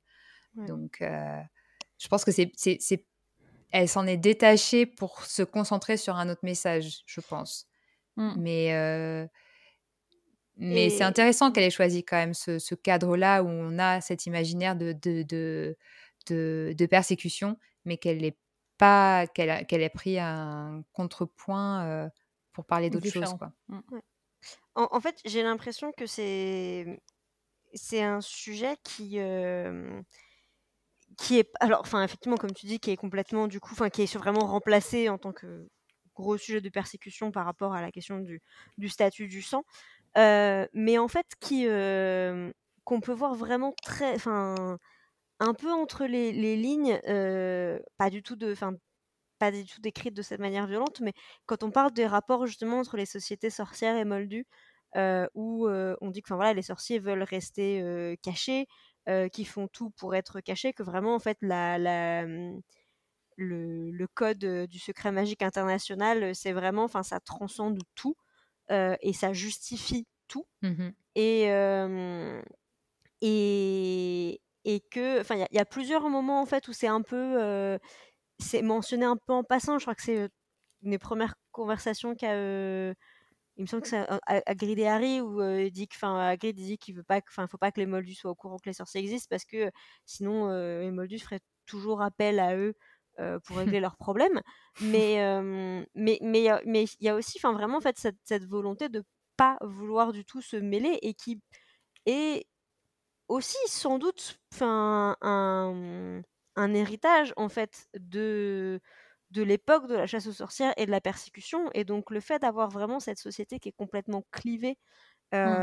et qui ben du coup se cache en fait c'est pour moi c'est quand même un peu un moyen de mmh, de, reconnaître qu'il y a un peu une, il y a une conséquence encore actuelle, enfin du coup en tout cas à l'époque, enfin voilà, de l'année années 90 où se déroule la saga, euh, où euh, voilà, c'est pas adressé directement, euh, mais on sait que, enfin voilà, de ce qu'on, à nouveau, de ce qu'on sait de manière très sporadique sur l'histoire du, du, monde magique, voilà, les sorciers ont été persécutés, il y a eu, il y a eu plein de problèmes à chaque fois que les mondes moldus et sorciers se, se rencontraient, même si on n'a pas tous les détails. Et vraiment, ça a été une grosse décision internationale de dire, mais en fait, on, on va se planquer et, et on, disparaît des radars. et alors, même s'il il y a des mmh, dans les raisons qui sont mentionnées, voilà, il y a euh, des accidents avec des dragons et des trucs comme ça. Mais, euh, oui. mais quand on sait aussi ce qu'on sait sur la, la, chasse aux sorcières, etc., euh, on peut aussi se dire que, enfin voilà, c'était aussi le résultat d'un d'un rapport de violence, de, mmh. de force Ouais. aussi. Et on se dit, bah en fait, là c'est bon. on juste on, on disparaît, vous entendrez plus jamais parler de nous et, Ouais. et, Et pour ouais, mais c'est ouais, ce que je disais tout à l'heure. Mais, mais d'un autre côté, il y a ce qui est intéressant avec, euh, en plus du coup, cette nouvelle, euh, ces nouveaux extrémismes avec euh, les idées de Voldemort et de Grindelwald, etc. C'est qu'on a presque l'impression qu'il y a un, à- que comment dire, il y a un peu un espèce de pouvoir renversé entre ce qu'on peut imaginer des, enfin pouvoir renversé. En tout cas, de manière de se considérer, parce qu'en gros, il y, a, il y a clairement un, un sentiment de supériorité de la plupart des sorciers envers les moldus. Ils Ouais. considèrent que à- à avoir des pouvoirs magiques, ça les rend meilleurs. Et en tout cas, ça rend les. Ne pas avoir de pouvoir magique, ça rend les moldus. euh, bah, c'est Bah, des le- moldus, c'est dans le nom, le- quoi. c'est ça, le- ça, le simple, simple moldu et euh, le, Ça veut tout dire. C'est un- hyper péjoratif et C'est euh, péjoratif et ils se permettent des choses. Enfin, je veux dire, même des personnages positifs comme euh, Dumbledore euh, se permettent euh, de traiter des. Bon, certes, des moldus euh, pas cool comme les Dursley, mais de manière très, euh, très condescendante. Et, Ouais. et euh, donc, il y a, y, a, y a vraiment ce sentiment d'être d'être supérieur. Et je, je pense de base pour les sorciers. Et après, ça, ça, ça donne un, un, un extrémisme très problématique incarné par, par Voldemort ou Grindelwald. Mais c'est. Mm. euh, c'est- il y a... Et du coup, c'est intéressant parce qu'il reste quand même une société minoritaire qui s'est cachée à cause des persécutions de, de non-magiques qui sont majoritaires.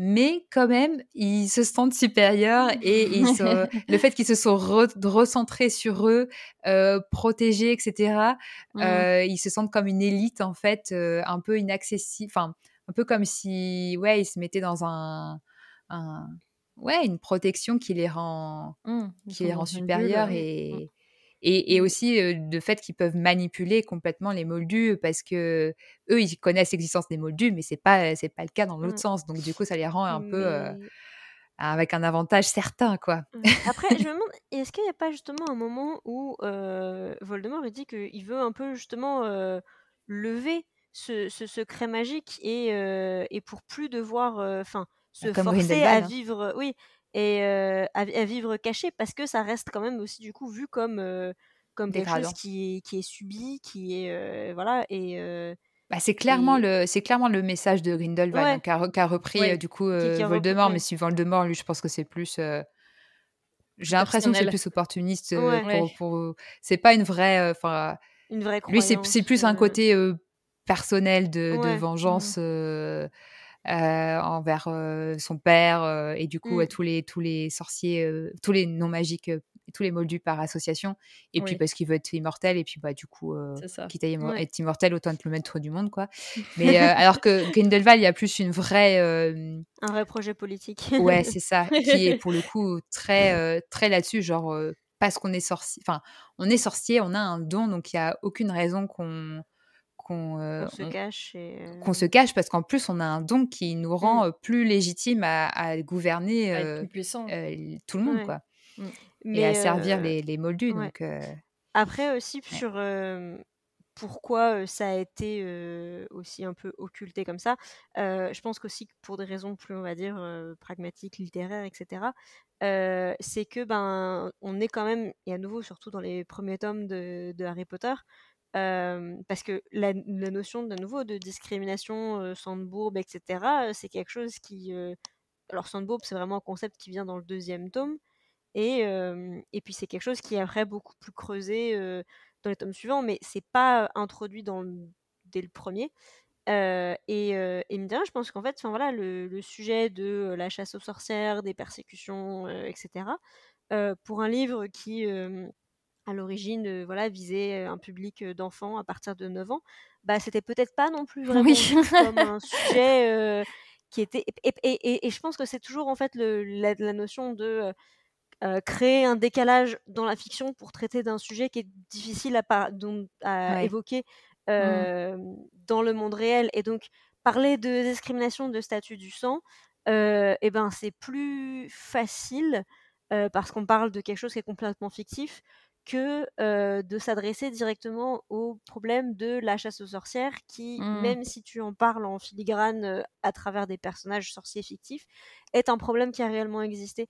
Et, euh, et donc ça, je Après, pense que c'est aussi complètement un... fictif je pense qu'il n'y a pas besoin d'être très Enfin, je pense qu'on peut assez facilement, surtout si on, si on, si je pense que si le jeune lecteur est concerné personnellement, d'entendre parler de sang de bourbe, de sang mêlé, euh, je pense que ça peut, ça peut le ramener quand même à des choses. euh, Mais bien, bien sûr, mais je pense que je pense que ça, ça fait quand même, à mon avis, une, une différence sur la façon dont c'est euh, Ouais. mhm. vendu, dont c'est écrit, Ouais. euh, dont Mm. c'est édité.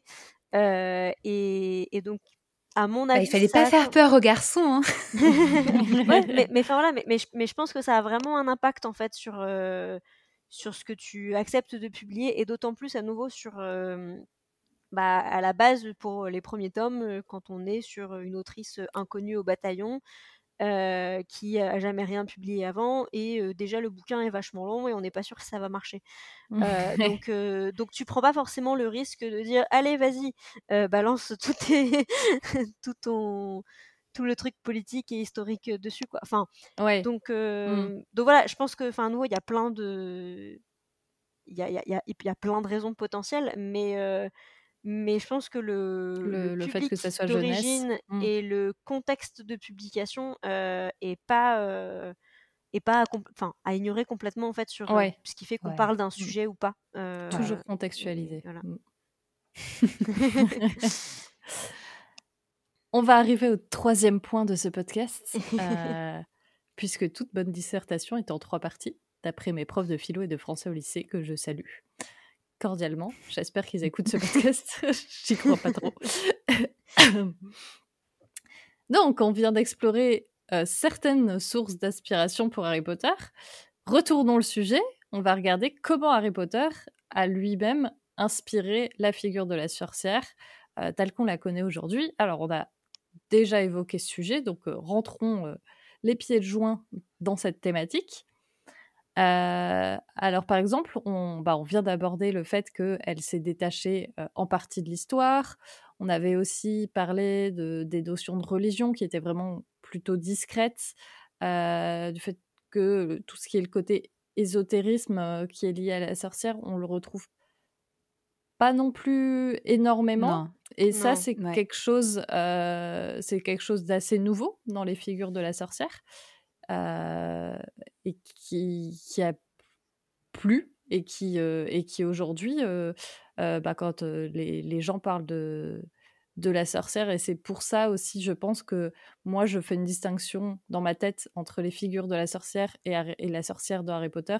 C'est parce que euh, aujourd'hui, il y a vraiment eu cette différence avec tout le côté religion, ésotérisme, euh, histoire de la sorcellerie, et puis Harry Potter qui a vraiment créé sa propre, euh, bah, ses propres références et, une nouvelle manière d'aborder la, la sorcière. Ouais, Harry Potter, c'est pas du tout New Age, quoi. C'est pas, c'est pas du tout cette, mmh, cette idée, cette idée-là, quoi. C'est, c'est, c'est assez différent. C'est, enfin, ça porte pas les mêmes, le même rapport à la société, le même rapport au monde. C'est pas, c'est pas. Pourtant, pourtant, les héros dans, dans, Harry Potter sont plutôt des, des, des marginaux entre guillemets. Enfin, on a tendance à dire ça, mais en vrai, c'est pas tout à enfin c'est vrai qu'à moitié quoi mais mais c'est c'est pas certes c'est pas des héros archétypaux très parfaits qui commencent au top et qui finissent au top c'est c'est marginaux dans le sens voilà c'est des enfants qui ont peu de pouvoir et qui, qui se construisent etc en façon de hobbit quoi. Mais mais mais par contre c'est pas ils sont quand même dans la société et ils se battent avec euh, euh, contre quelqu'un qui veut la détruire et euh, il y, y, a quand même un côté plus moins marginal justement que d'autres d'autres idées qu'on peut associer à la sorcière et au mmh. fait de se retirer du monde et de d'avoir une connexion particulière à la nature voilà mmh. c'est c'est autre chose mais en fait je trouve que du coup donc, la, figure de la sorcière de Harry Potter se détache vraiment et proposer une vision beaucoup plus euh, innovante euh, du, personnage et aussi juste, enfin peut-être, euh, comme on l'a un peu dit en filigrane de l'épisode, mais pas juste sorcière, mais aussi sorcier et en fait peut-être traiter les deux. oui. avoir une vision similaire pour sorcier et sorcière Mmh. c'est vrai. On n'a pas d'un côté le vieux sorcier sage, à nouveau comme on disait, Merlin, ouais. et ce genre de choses, et, de mmh. l'autre la, sorcière. Là, les, les deux ont, sont assez équivalents en matière de, enfin voilà, d'image, de pouvoir, etc. De représentation, ouais. Mmh. ouais de représentation. Mais et et par contre, Harry Potter a vraiment réutilisé pour le coup aussi des, des codes et de narration qui, qui fonctionnaient déjà beaucoup, ou là où ça, on va dire ça c'était c'est là où c'était beaucoup moins nouveau.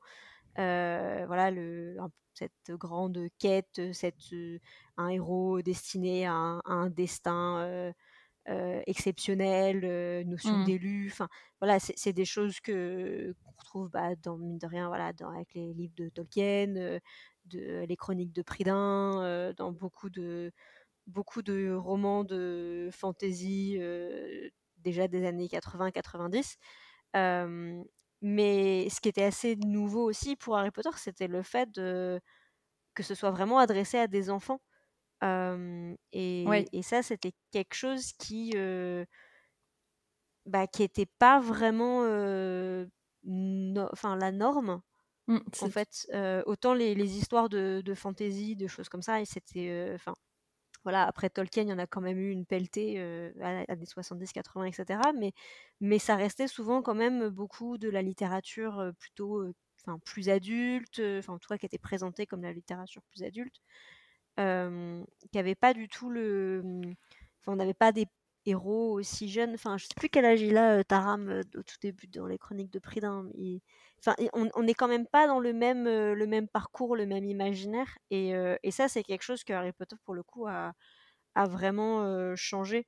c'est que c'est on, on, avait vraiment des, des, enfants et des enfants qu'on qu'on voyait grandir. Parce que souvent, les, les héros de, de, de littérature jeunesse, c'était des personnages qui, qui grandissaient pas. C'était, bah, on avait Tom Tom et Nana en France, hein, par exemple, ou le Club des Cinq. Enfin, c'est mmh les éternels enfants. Mmh. Ouais, c'est ça. C'est, enfin, c'est toujours ils, ont, ils ont toujours 12, 13, 14 ans, enfin, ou beaucoup moins. Euh, mais, euh, mais en tout cas, enfin, il n'y a pas cette notion de, euh, oui, de, passage à l'âge adulte. Et quand ça se faisait, enfin, par exemple, c'est Frodon. euh, alors, enfin, les hobbits, du coup, ont un âge qui est calculé de manière un peu différente, mais euh, ils ont, enfin, sont adultes à 33 ans. Mais on n'a pas, enfin même si euh, il y a un- une évolution, enfin un gain de maturité, un parcours initiatique, etc. Euh, c'est pas du tout le même, euh, Mais la il même évolution. Ouais. Oui, c'est ça. Enfin, il a, il a tout juste 33 ans et puis c'est, enfin, pas- Merry et Pipin ont pas, euh, sont plus jeunes et sont un peu justement plus vus comme les, comme les gamins euh, de, de Mm. l'aventure. Mais, euh, mais même du coup avec des héros plus jeunes et enfin dans, vraiment aussi dans la conception de, de ce que c'est qu'être jeune pour un hobbit, on peut pas vraiment dire qu'ils ont eu un. C'était pas un roman d'apprentissage euh, comme, euh, Ouais. comme a pu l'être Harry Potter. Mais- quoi. Et puis, comme ce qui facilite en- aussi bah, exactement la même idée de ce que tu dis, euh, mais cette, euh, cet apprentissage, cette proximité avec le lecteur, etc., c'est que bah, justement, le monde sorcier, il est très proche, Oui. il est palpable, il est, il est quotidien. Euh, donc, c'est, ça rend aussi la magie familière et quotidienne et, et pas, et pas juste une affaire de, de, de quelque chose de lointain, soit d'un autre monde, soit du fond, fond, fin fond des bois. C'est, tu vois, c'est quelque chose de plus, de plus proche et dans lequel on peut, on peut se projeter très facilement quand on est, quand on est enfant et même quand on est adulte, euh, d'imaginer euh, avec tous ces petits clins d'œil, toutes ces petites passerelles avec notre monde euh, qui sont, qui sont faciles, quoi, et qui à tous les niveaux. Et c'est pas juste passer, euh, c'est pas passer dans un autre monde par une armoire. C'est vraiment, Mm. Euh, euh, bah, on traverse le quai d'un- d'une gare et et on est toujours dans une gare. Enfin, tu vois, Ouais. c'est- c'est- il y a ce côté très proche, quoi. Ouais. Et puis, bah, avoir une ruine de château euh, dans, les, dans les Highlands, bah, euh, euh, voilà, c'est facile de se dire, bah, en fait, c'est Poudlard. Enfin, c'est c'est Mm. juste qu'il y a le sortilège qui le cache, mais c'est là, quoi. Donc, ça rend tout ça. aussi très, très proche. C'est- c'est- Ouais, un, peu- noté. c'est un peu couper une frontière. Ouais. Pardon, vas-y. Euh, J'avais noté que, que bah, Harry Potter, il a un peu retourné l'idée de. euh, euh, avant, on craignait d'avoir des sorciers parmi nous, c'est quelque chose qu'on Ouais. on, on dénonce, on va essayer de savoir qui, qui est la sorcière et tout. Et là, maintenant, c'est plutôt l'inverse. Euh, on aimerait être le sorcier parmi les, parmi les moldus. Je pense qu'on on a toutes chez nous des baguettes magiques qui prouvent que vraiment, on a essayé plus d'une fois de lancer des sorts et, et on y croit toujours. Euh, Et ça, c'est aussi un, un gros changement quoi, sur l'image de la sorcière. C'est que- Ouais. c'est qu'aujourd'hui, Ouais. les gens, ils veulent être des sorciers et des sorcières. Bah, c'est ça qui a fait flipper euh, les, les extrémistes dont je Oui. parlais plus tôt.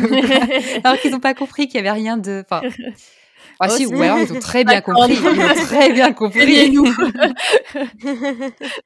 non, mais, mais, mais c'est sûr que c'est. euh, Enfin. et, et ça a généré beaucoup aussi de, de créations euh, littéraires euh, similaires. Enfin, euh, c'est. Il y a eu plein de. Enfin, à la fois dans la littérature. Enfin, déjà d'un point de vue vraiment littérature jeunesse, ado, où ça a vraiment créé ce. un créneau en fait pour la littérature de fantasy ado qui n'existait pas vraiment. Et puis aussi du coup, vraiment ce, système de monde qui cohabite, c'est quelque chose justement qu'on retrouve dans, dans Percy Jackson, où on a ce principe de dieu tiré, voilà, du panthéon grec qui euh, Mm. Existe toujours et continue d'avoir euh, des enfants avec des mortels comme ils l'ont toujours fait depuis des milliers d'années et pourquoi ils auraient arrêté.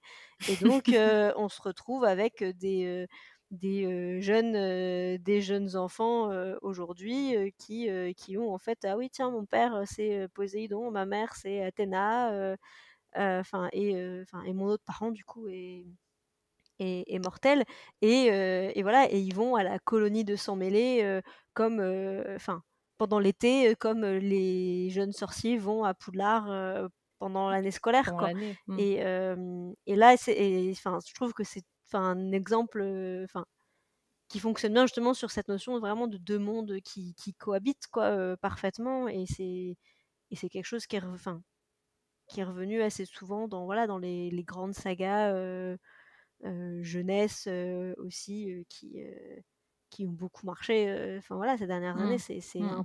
devenu un trope en fait. Mmh. Euh, et, et je pense que c'est, ça, c'est que Harry Potter a vraiment créé des codes.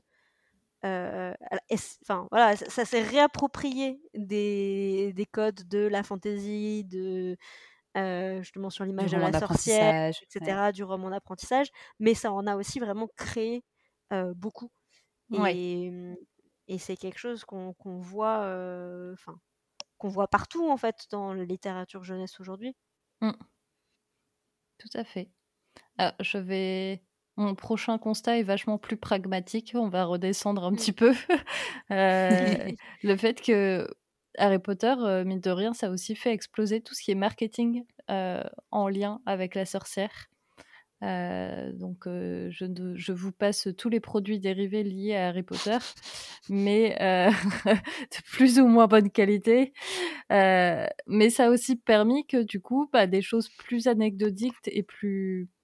qui ne sont pas forcément en lien direct avec la sorcière, ont retrouvé aussi une, une popularité. Mm. Et, euh, et ça peut avoir un côté très nul quand on voit le, marketing de masse et les produits dérivés qui sont vraiment faits dans des conditions très nulles. Mais un côté aussi positif dans le fait que bah, aujourd'hui, on peut retrouver des jeux de tarot dans n'importe quelle boutique pour, pour essayer de faire de la sorcellerie chez soi. On retrouve des, beaucoup d'illustrateurs qui vendent des choses en lien avec la sorcière. Et, et je pense que le fait que, que Harry Potter a aussi un peu chamboulé le marketing, euh, ça a joué, ça a joué là-dessus. Bah, ça, ça a fait partie ouais, de- d'un tout un mouvement, alors à la fois marketing, mais plus culturel, de réenchantement, quoi, de, Mm. de remettre, euh, remettre de la magie dans, dans le quotidien parce que le quotidien est nul. et que du coup, euh, pourquoi pas, pourquoi pas remettre un petit peu. Bah, il y, a- il y a ce côté, voilà, très esquipiste, quoi, de, d'avoir ça, mais il y a aussi le côté très, ouais, qui peut, qui peut devenir politique, quoi, de, de se dire, bah, euh, on peut, on n'est pas, il y a peut avoir le côté consommateur, mais il peut y avoir aussi le côté, ben, on se vrai. réapproprie ça parce que Mm. ça devient quotidien, donc pourquoi pas se le réapproprier et, euh, et en faire quelque chose de d'un peu euh, subversif. Et, et puis c'est ce que sur pardon, c'est sur ce que ça symbolise aussi en matière d'évasion. Enfin, c'est vrai que bah, quand tu parles de ce que ça représente d'un point de vue politique, c'était euh, il y, a- a deux ans du coup, en 2021, quand c'était les c'était les, la- les 20 ans de la sortie du premier film Harry Potter et du premier film euh, Seigneur des Anneaux, euh, qui nous sont donc sortis tous les deux fin d'année euh, 2001. Et il y avait eu un magazine du Time où ils avaient fait un, un numéro spécial croisé où ils parlaient des, deux sagas, etc. Et Ouais. euh, ce que disait je sais- je- un journaliste, je n'ai pas son nom, ce, qui ce qui était hyper intéressant, c'est qu'en fait, ça avait coïncidé avec un 11 truc un peu imprévu. C'était voilà, c'était le 11 septembre, Ouais. euh, qui, est- qui avait du coup été un événement complètement euh, traumatisant Mm. euh, pour, enfin, spécialement sur le sol américain, mais dans le monde entier. Euh, et qu'en fait, euh, du coup, ça avait aussi, enfin, que, que ça avait aussi symbolisé vraiment ce, ce côté un peu escapism, quoi, voilà, ce, ce besoin Mm. de, de s'évader dans De un univers euh, idées. Mm. fictif. Moyen de survie, ouais. C'est Mm. ça qui, qui, qui permet de, de voir, enfin voilà, de pas trop, enfin un peu plus éloigné de la réalité et qui en même temps euh, était plus moderne que, euh, et notamment plus dans le cas d'Harry Potter, euh, que les images de sorcières, sorcières qu'on avait déjà. Le Seigneur des Anneaux, c'était une histoire qui était déjà connue depuis beaucoup plus longtemps que, Harry Potter, mais c'est, ça restait moins connu à l'international, on va dire, ça n'avait pas la popularité que ça a maintenant à l'international. Euh, et, euh, et c'est vrai que, enfin voilà, on, on s'éloignait aussi de cette image de euh, bah, du conte traditionnel où effectivement, comme on disait, on a les sorcières, les sorciers. Là, on avait vraiment quelque chose de, de nouveau et, et en même temps qui avait un fort pouvoir de, de, enfin, d'échappatoire, de, de... Ouais, et puis bah, mine de rien, avec des valeurs très positives aussi. Enfin, Oui. c'est ça aussi qui fait du bien de, de se retrouver Oui, sur. euh, ouais. bon, bah, mine de rien, alors, c'est. Il y a un côté manichéisme, mais dans le côté positif, hein, de se dire, bah. Et puis, c'est pas que blanc et noir, il y a aussi des Mm. nuances, mais Mm. mine de rien, c'est le bien qui l'emporte à la fin, quoi. Donc, ça fait du bien, Ça fait quoi, du ce bien, ouais. Non, mais c'est vrai. Non, mais c'est pas, Mm. tu vois, c'est pas. Il y a, il y a le côté euh, cynique, euh, enfin, je veux dire. euh, c'est enfin c'est pas Hunger Games quoi Non. Oui. et ça fait et les deux peuvent les deux ont cohabité même si Hunger Games arrivait un peu après mais c'est il y, a ce côté très positif dans un dans un cadre euh, dans un dans un contexte euh, anxiogène d'avoir euh, des Ouais. histoires euh, où Qui ça bien ouais. Et, et c'est vrai que c'est quelque chose qu'on voit beaucoup aujourd'hui, c'est cette, 'fin, ce- cette notion de cozy, euh, cozy fantasy, cozy, euh, enfin voilà, littérature cozy, et c'est et c'est clairement aussi quelque chose, où on, on retrouve beaucoup des codes euh, de, euh, 'fin, notamment quand on est dans la, du coup dans des œuvres jeunesse euh, qui ont été voilà, créées par par Harry Potter euh, et, et tout ce que ça a permis euh, derrière quoi.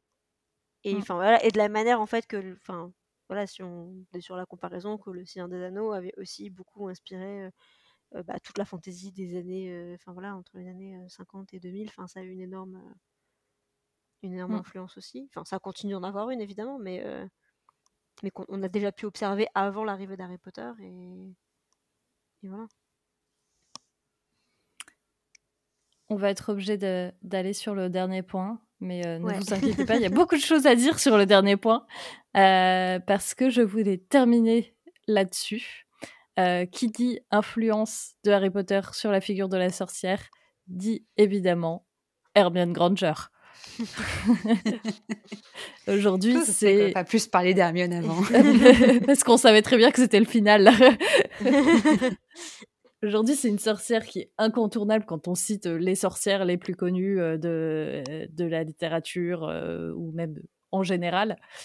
Euh, donc, ça, elle a à, fois, à la fois influencé en tant que personnage, mais elle a aussi influencé euh, beaucoup de, de jeunes filles, beaucoup de, même de, de garçons en, en tant que personnage original. Euh, elle est beaucoup reprise dans les mouvements euh, pour, pour de l'activisme.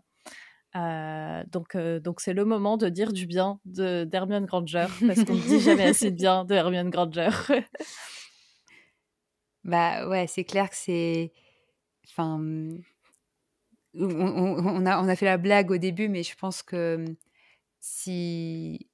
En dehors du fait qu'on savait qu'on allait parler que de Harry Potter pendant deux heures, mais, mais je pense que même pour beaucoup de, de, de filles, de garçons de- d'âge de, plus jeunes et puis de, de nos générations, évidemment, quand on pense à sorcière, on pense à, on pense à Hermione, quoi.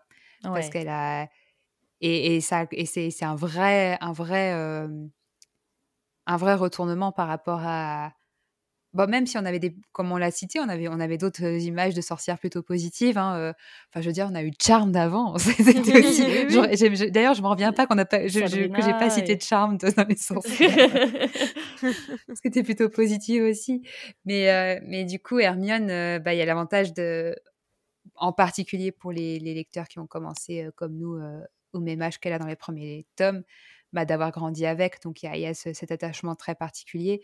Et Oui. puis, euh, au-delà du fait que c'est une sorcière, qu'elle est puissante, qu'elle a, elle a tous ses, qu'elle est, qu'elle est meilleure que les garçons, il y a, il y a ce côté très. euh, pourtant, elle, pourtant elle, voilà, c'est une sorcière, donc elle aurait pu avoir les stigmates de la sorcière.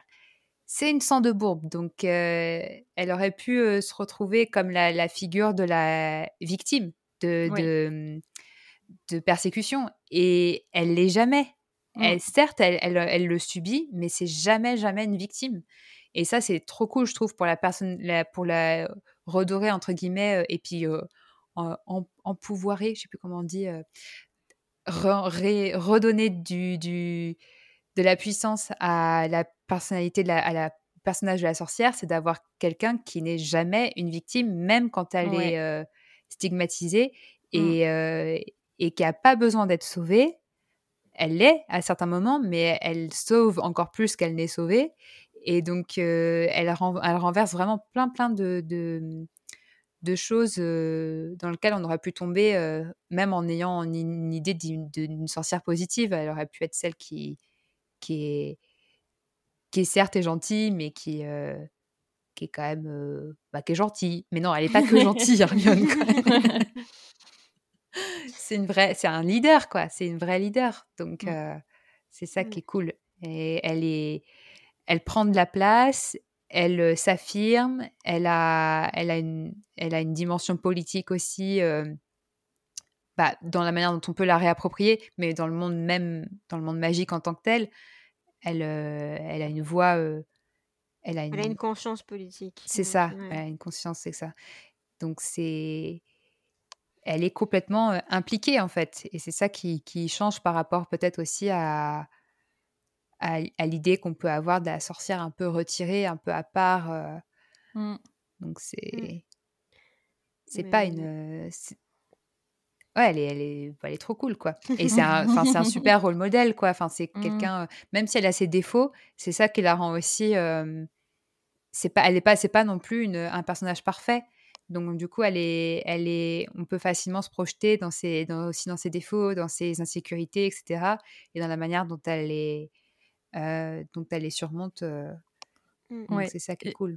Et ce que tu disais sur le, le, fait qu'elle est jamais présentée comme victime, comme victime, et du coup ça va même plus loin en la présentant comme quelqu'un de d'engagé, euh, parce qu'elle va défendre ceux qui sont victimes de, de discrimination, notamment les elfes de maison. Ouais. Mais déjà, enfin moi je trouve ça génial enfin je suis d'accord avec tout ce que tu as dit. Et, et, déjà je me dis que, enfin dans un pour un roman qui a quand même comme enfin nom de saga générique Harry Potter et dont enfin voilà dans le trio on a quand même deux mecs et une fille. j'ai quand même l'impression que globalement, enfin Hermione c'est quand même clairement le personnage en général, enfin qui est quand même beaucoup plus souvent cité. Il y a eu plein de stats sur genre les personnages préférés des gens, etc. Mmh. Il y a enfin c'est quand même un personnage j'ai l'impression qui enfin on le voit sur des événements des conventions avec la Gazette qui marque et qui a marqué beaucoup plus que Harry et Ron ont pu ont pu marquer et, et, déjà ça je trouve ça génial que voilà c'est un peu sa, sa revanche de la, voilà, la seule fille de la bande mais mais clairement elle a elle a marqué les esprits beaucoup plus et et enfin voilà, personnellement, enfin voilà, clairement, Hermione, ça a été une influence énorme dans, dans, ma vie, dans ma vie de lectrice, dans ma vie tout court. c'est enfin c'est quelqu'un qui était hyper inspirant aussi sur enfin c'est sur le, le, travail et, l'envie d'apprendre parce que c'est vrai que c'est souvent quelque chose qui était stigmatisé, qui était mmh. stigmatisé, qui était moqué, etc. Moqué, et, et avoir ce personnage de, fille qui est intelligente, qui sait qu'elle est intelligente, qui ne s'excuse pas d'être intelligente, qui, mais, qui mais qui pour autant ne. Je dirais, enfin, elle se repose pas sur un acquis et, mmh et, et, se, et, se montre jamais prétentieuse vraiment par rapport à ça. Enfin, des fois, elle va, elle va un peu se moquer de Harry et Ron, mais c'est plus parce que ils écoutent jamais rien et ils font, ils font pas leur devoir. oui, mais c'est ça, mais c'est, pas parce ça n'empêche pas de les aider aussi. Quoi. Ça n'empêche pas de les aider et c'est jamais parce que c'est pas je me moque toi parce que tu es moins intelligent ou quoi. C'est juste je, je, me dis, franchement, tu aurais pu te bouger un peu les fesses plutôt que de faire ça. quatre parties. Tu suis les mêmes cours que moi, tu devrais le savoir. C'est ça. Tu aurais, pu, aurais pu faire un, un, un effort. Et, et, du coup, enfin ça, je trouve que c'est, enfin déjà, c'est un message génial en fait à avoir, à avoir envoyé. Et, et rien que pour ça, enfin voilà, je trouve que c'est un personnage de fiction qui est juste génial. Enfin, voilà, moi je la lisais en petite fille qui était aussi première de la classe et dont on s'est beaucoup foutu, même voilà, moqué ou quoi sur ce côté-là, avec des cheveux très frisés et, et des grandes dents. Donc autant dire que voilà, Hermione, je. Tu voyais ton prénom à la place d'Hermione, quoi. oui, et, et, je veux dire, et on m'a surnommée Hermione en fait très longtemps pendant pendant mon enfance et mon adolescence et et, et je me suis enfin voilà et j'adorais le personnage et Et en fait, enfin voilà, pour moi, c'était c'était un compliment. C'était pas toujours pensé comme Ouais. un compliment.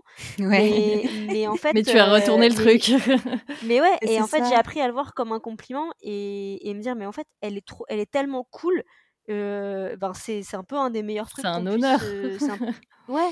Ouais. Et, et ça, je Et je trouve trouve que c'est c'est ça aussi, euh, c'est en ça qu'elle c'est une super euh, héritière aussi de la figure euh, de la sorcière parce que il y a ce côté, comme, on- comme tu l'as dit, c'est vrai, ce, ce rapport au savoir, ça a été euh, une des raisons pour lesquelles euh, les sorcières, enfin les, des femmes ont été euh, euh, persécutées et accusées Oui. de sorcellerie. C'est c'est euh, des femmes savantes, des femmes qui qui euh, qui, euh, qui exerçaient un pouvoir entre guillemets euh, et donc et d'avoir ce renversement avec Hermione qui est une femme savante qui est une femme qui qui aime apprendre Mm. et qui Mm. aime et qui et qui veut pas qui veut pas se plier à à ce qu'on peut attendre d'elle même s'il y a moins de comme on dit il y a moins de, de stigmates euh, dans le monde magique que- Mm.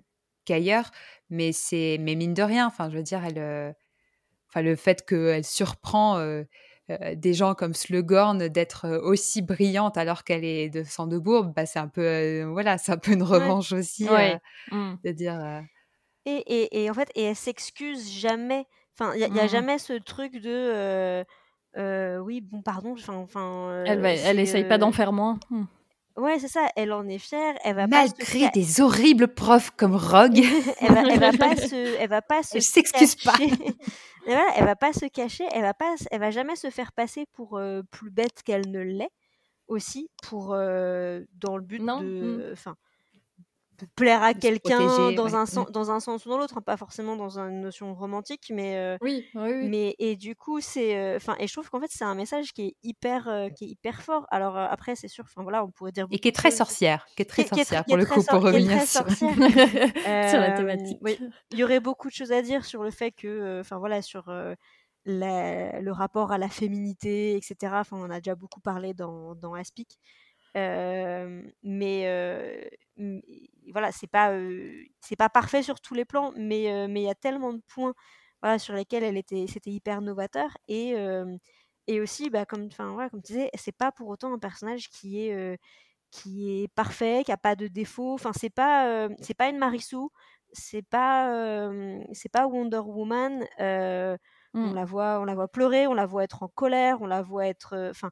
Et, et je trouve que c'est aussi hyper important de d'avoir en fait ce, bah, je trouve que quand on, on, on lit voilà euh, les scènes, quand on l'entend parler, etc. euh, même maintenant, il n'y a aucun moment où je me dis euh, non mais personne, enfin personne dirait ça, enfin aucune aucune gamine de son âge ne dirait ça. Non, enfin voilà, j'ai pas Mm. l'impression de que c'est devenu une un caricature ou qu'elle est Mm. complètement ouais. Et, et du coup, enfin, je pense que c'est aussi pour ça que c'est un personnage qui plaît toujours autant et, et qui marque autant. C'est parce qu'en fait, et personnellement, c'est une des raisons pour lesquelles j'étais un peu.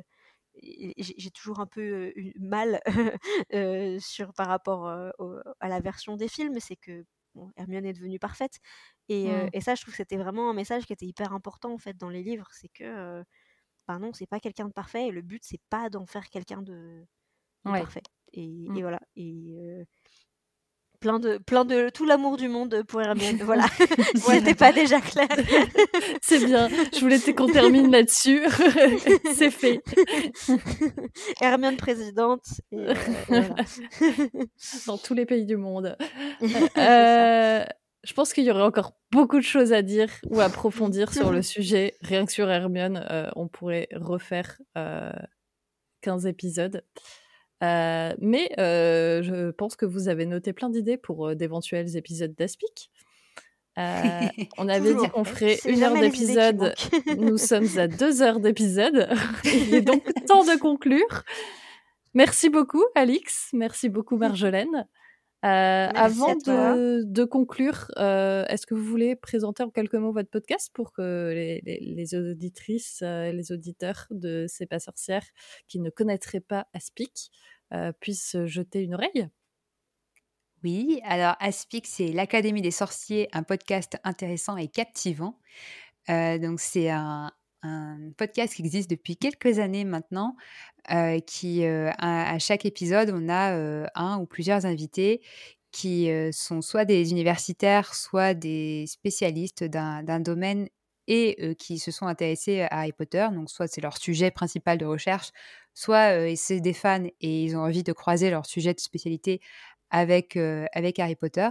Et donc, c'est des, des discussions euh, très sérieuses, euh, plus ou moins, mais oui, en général très sérieuses, euh, sur soit un aspect du monde magique, soit une, une analyse littéraire, soit une analyse des références, ou alors on peut avoir du des fandom épisodes aussi. du fandom. On parle aussi beaucoup Oui. de, de, de, de la communauté de fans et du phénomène de qu'est-ce que c'est d'être fan d'Harry Potter et qu'est-ce que ça veut dire, etc. Et qu'est-ce que créent les fans et, et tout. Peut avoir des épisodes, effectivement, comme aussi euh, la médecine dans Harry Potter ou, euh, comme on a dit, le sexisme euh, dans Harry Potter. L'Antiquité, du coup, on avait fait un épisode sur les références antiques. des analyses très pointues littéraires sur, sur les, les, les formes, la manière, enfin comment est construite la narration, etc. Enfin, Ouais. il y a, c'est très varié, aussi varié que nos, que nos invités.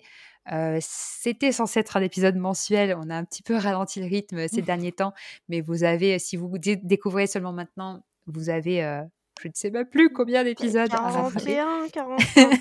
Sachant que 40 c'est des beaux chose, bébés. donc, Hein. euh, voilà, c'est des épisodes qui font À l'image de cet épisode. euh, Ouais, c'est- souvent le cas, souvent une heure et demie ou plus. Donc, euh, Mais après, on a fait quand même des sujets un peu plus légers. On a parlé de la, on a parlé de la nourriture dans Harry Potter aussi, enfin sur son rôle dans la narration, etc. Enfin comment c'était utilisé. Mm. Euh, mais donc voilà, c'est assez, c'est assez varié. On s'amuse bien. Euh, c'est très sérieux, mais on rigole aussi quand même. C'est pas. euh, voilà. Bon, Mmh. euh, et ben pour ceux qui ne sont pas partis écouter euh, des épisodes d'Aspic, euh, on vous remercie d'avoir écouté cet épisode. On vous invite à nous retrouver sur vos plateformes de podcast favorites, mais aussi sur les réseaux sociaux. On est principalement sur Instagram. On a délaissé Twitter, X et, et puis Facebook, c'est du post automatique. Désolé. On remercie aussi Moon Son pour la musique. Et euh, bah, si vous écoutez Aspic ou si vous allez découvrir Aspic, vous savez qu'elle termine en criant Pastébus d'abord, mais ici on est chez C'est pas sorcière et du coup elles vont crier avec moi notre formule habituelle. N'oubliez pas pas de de.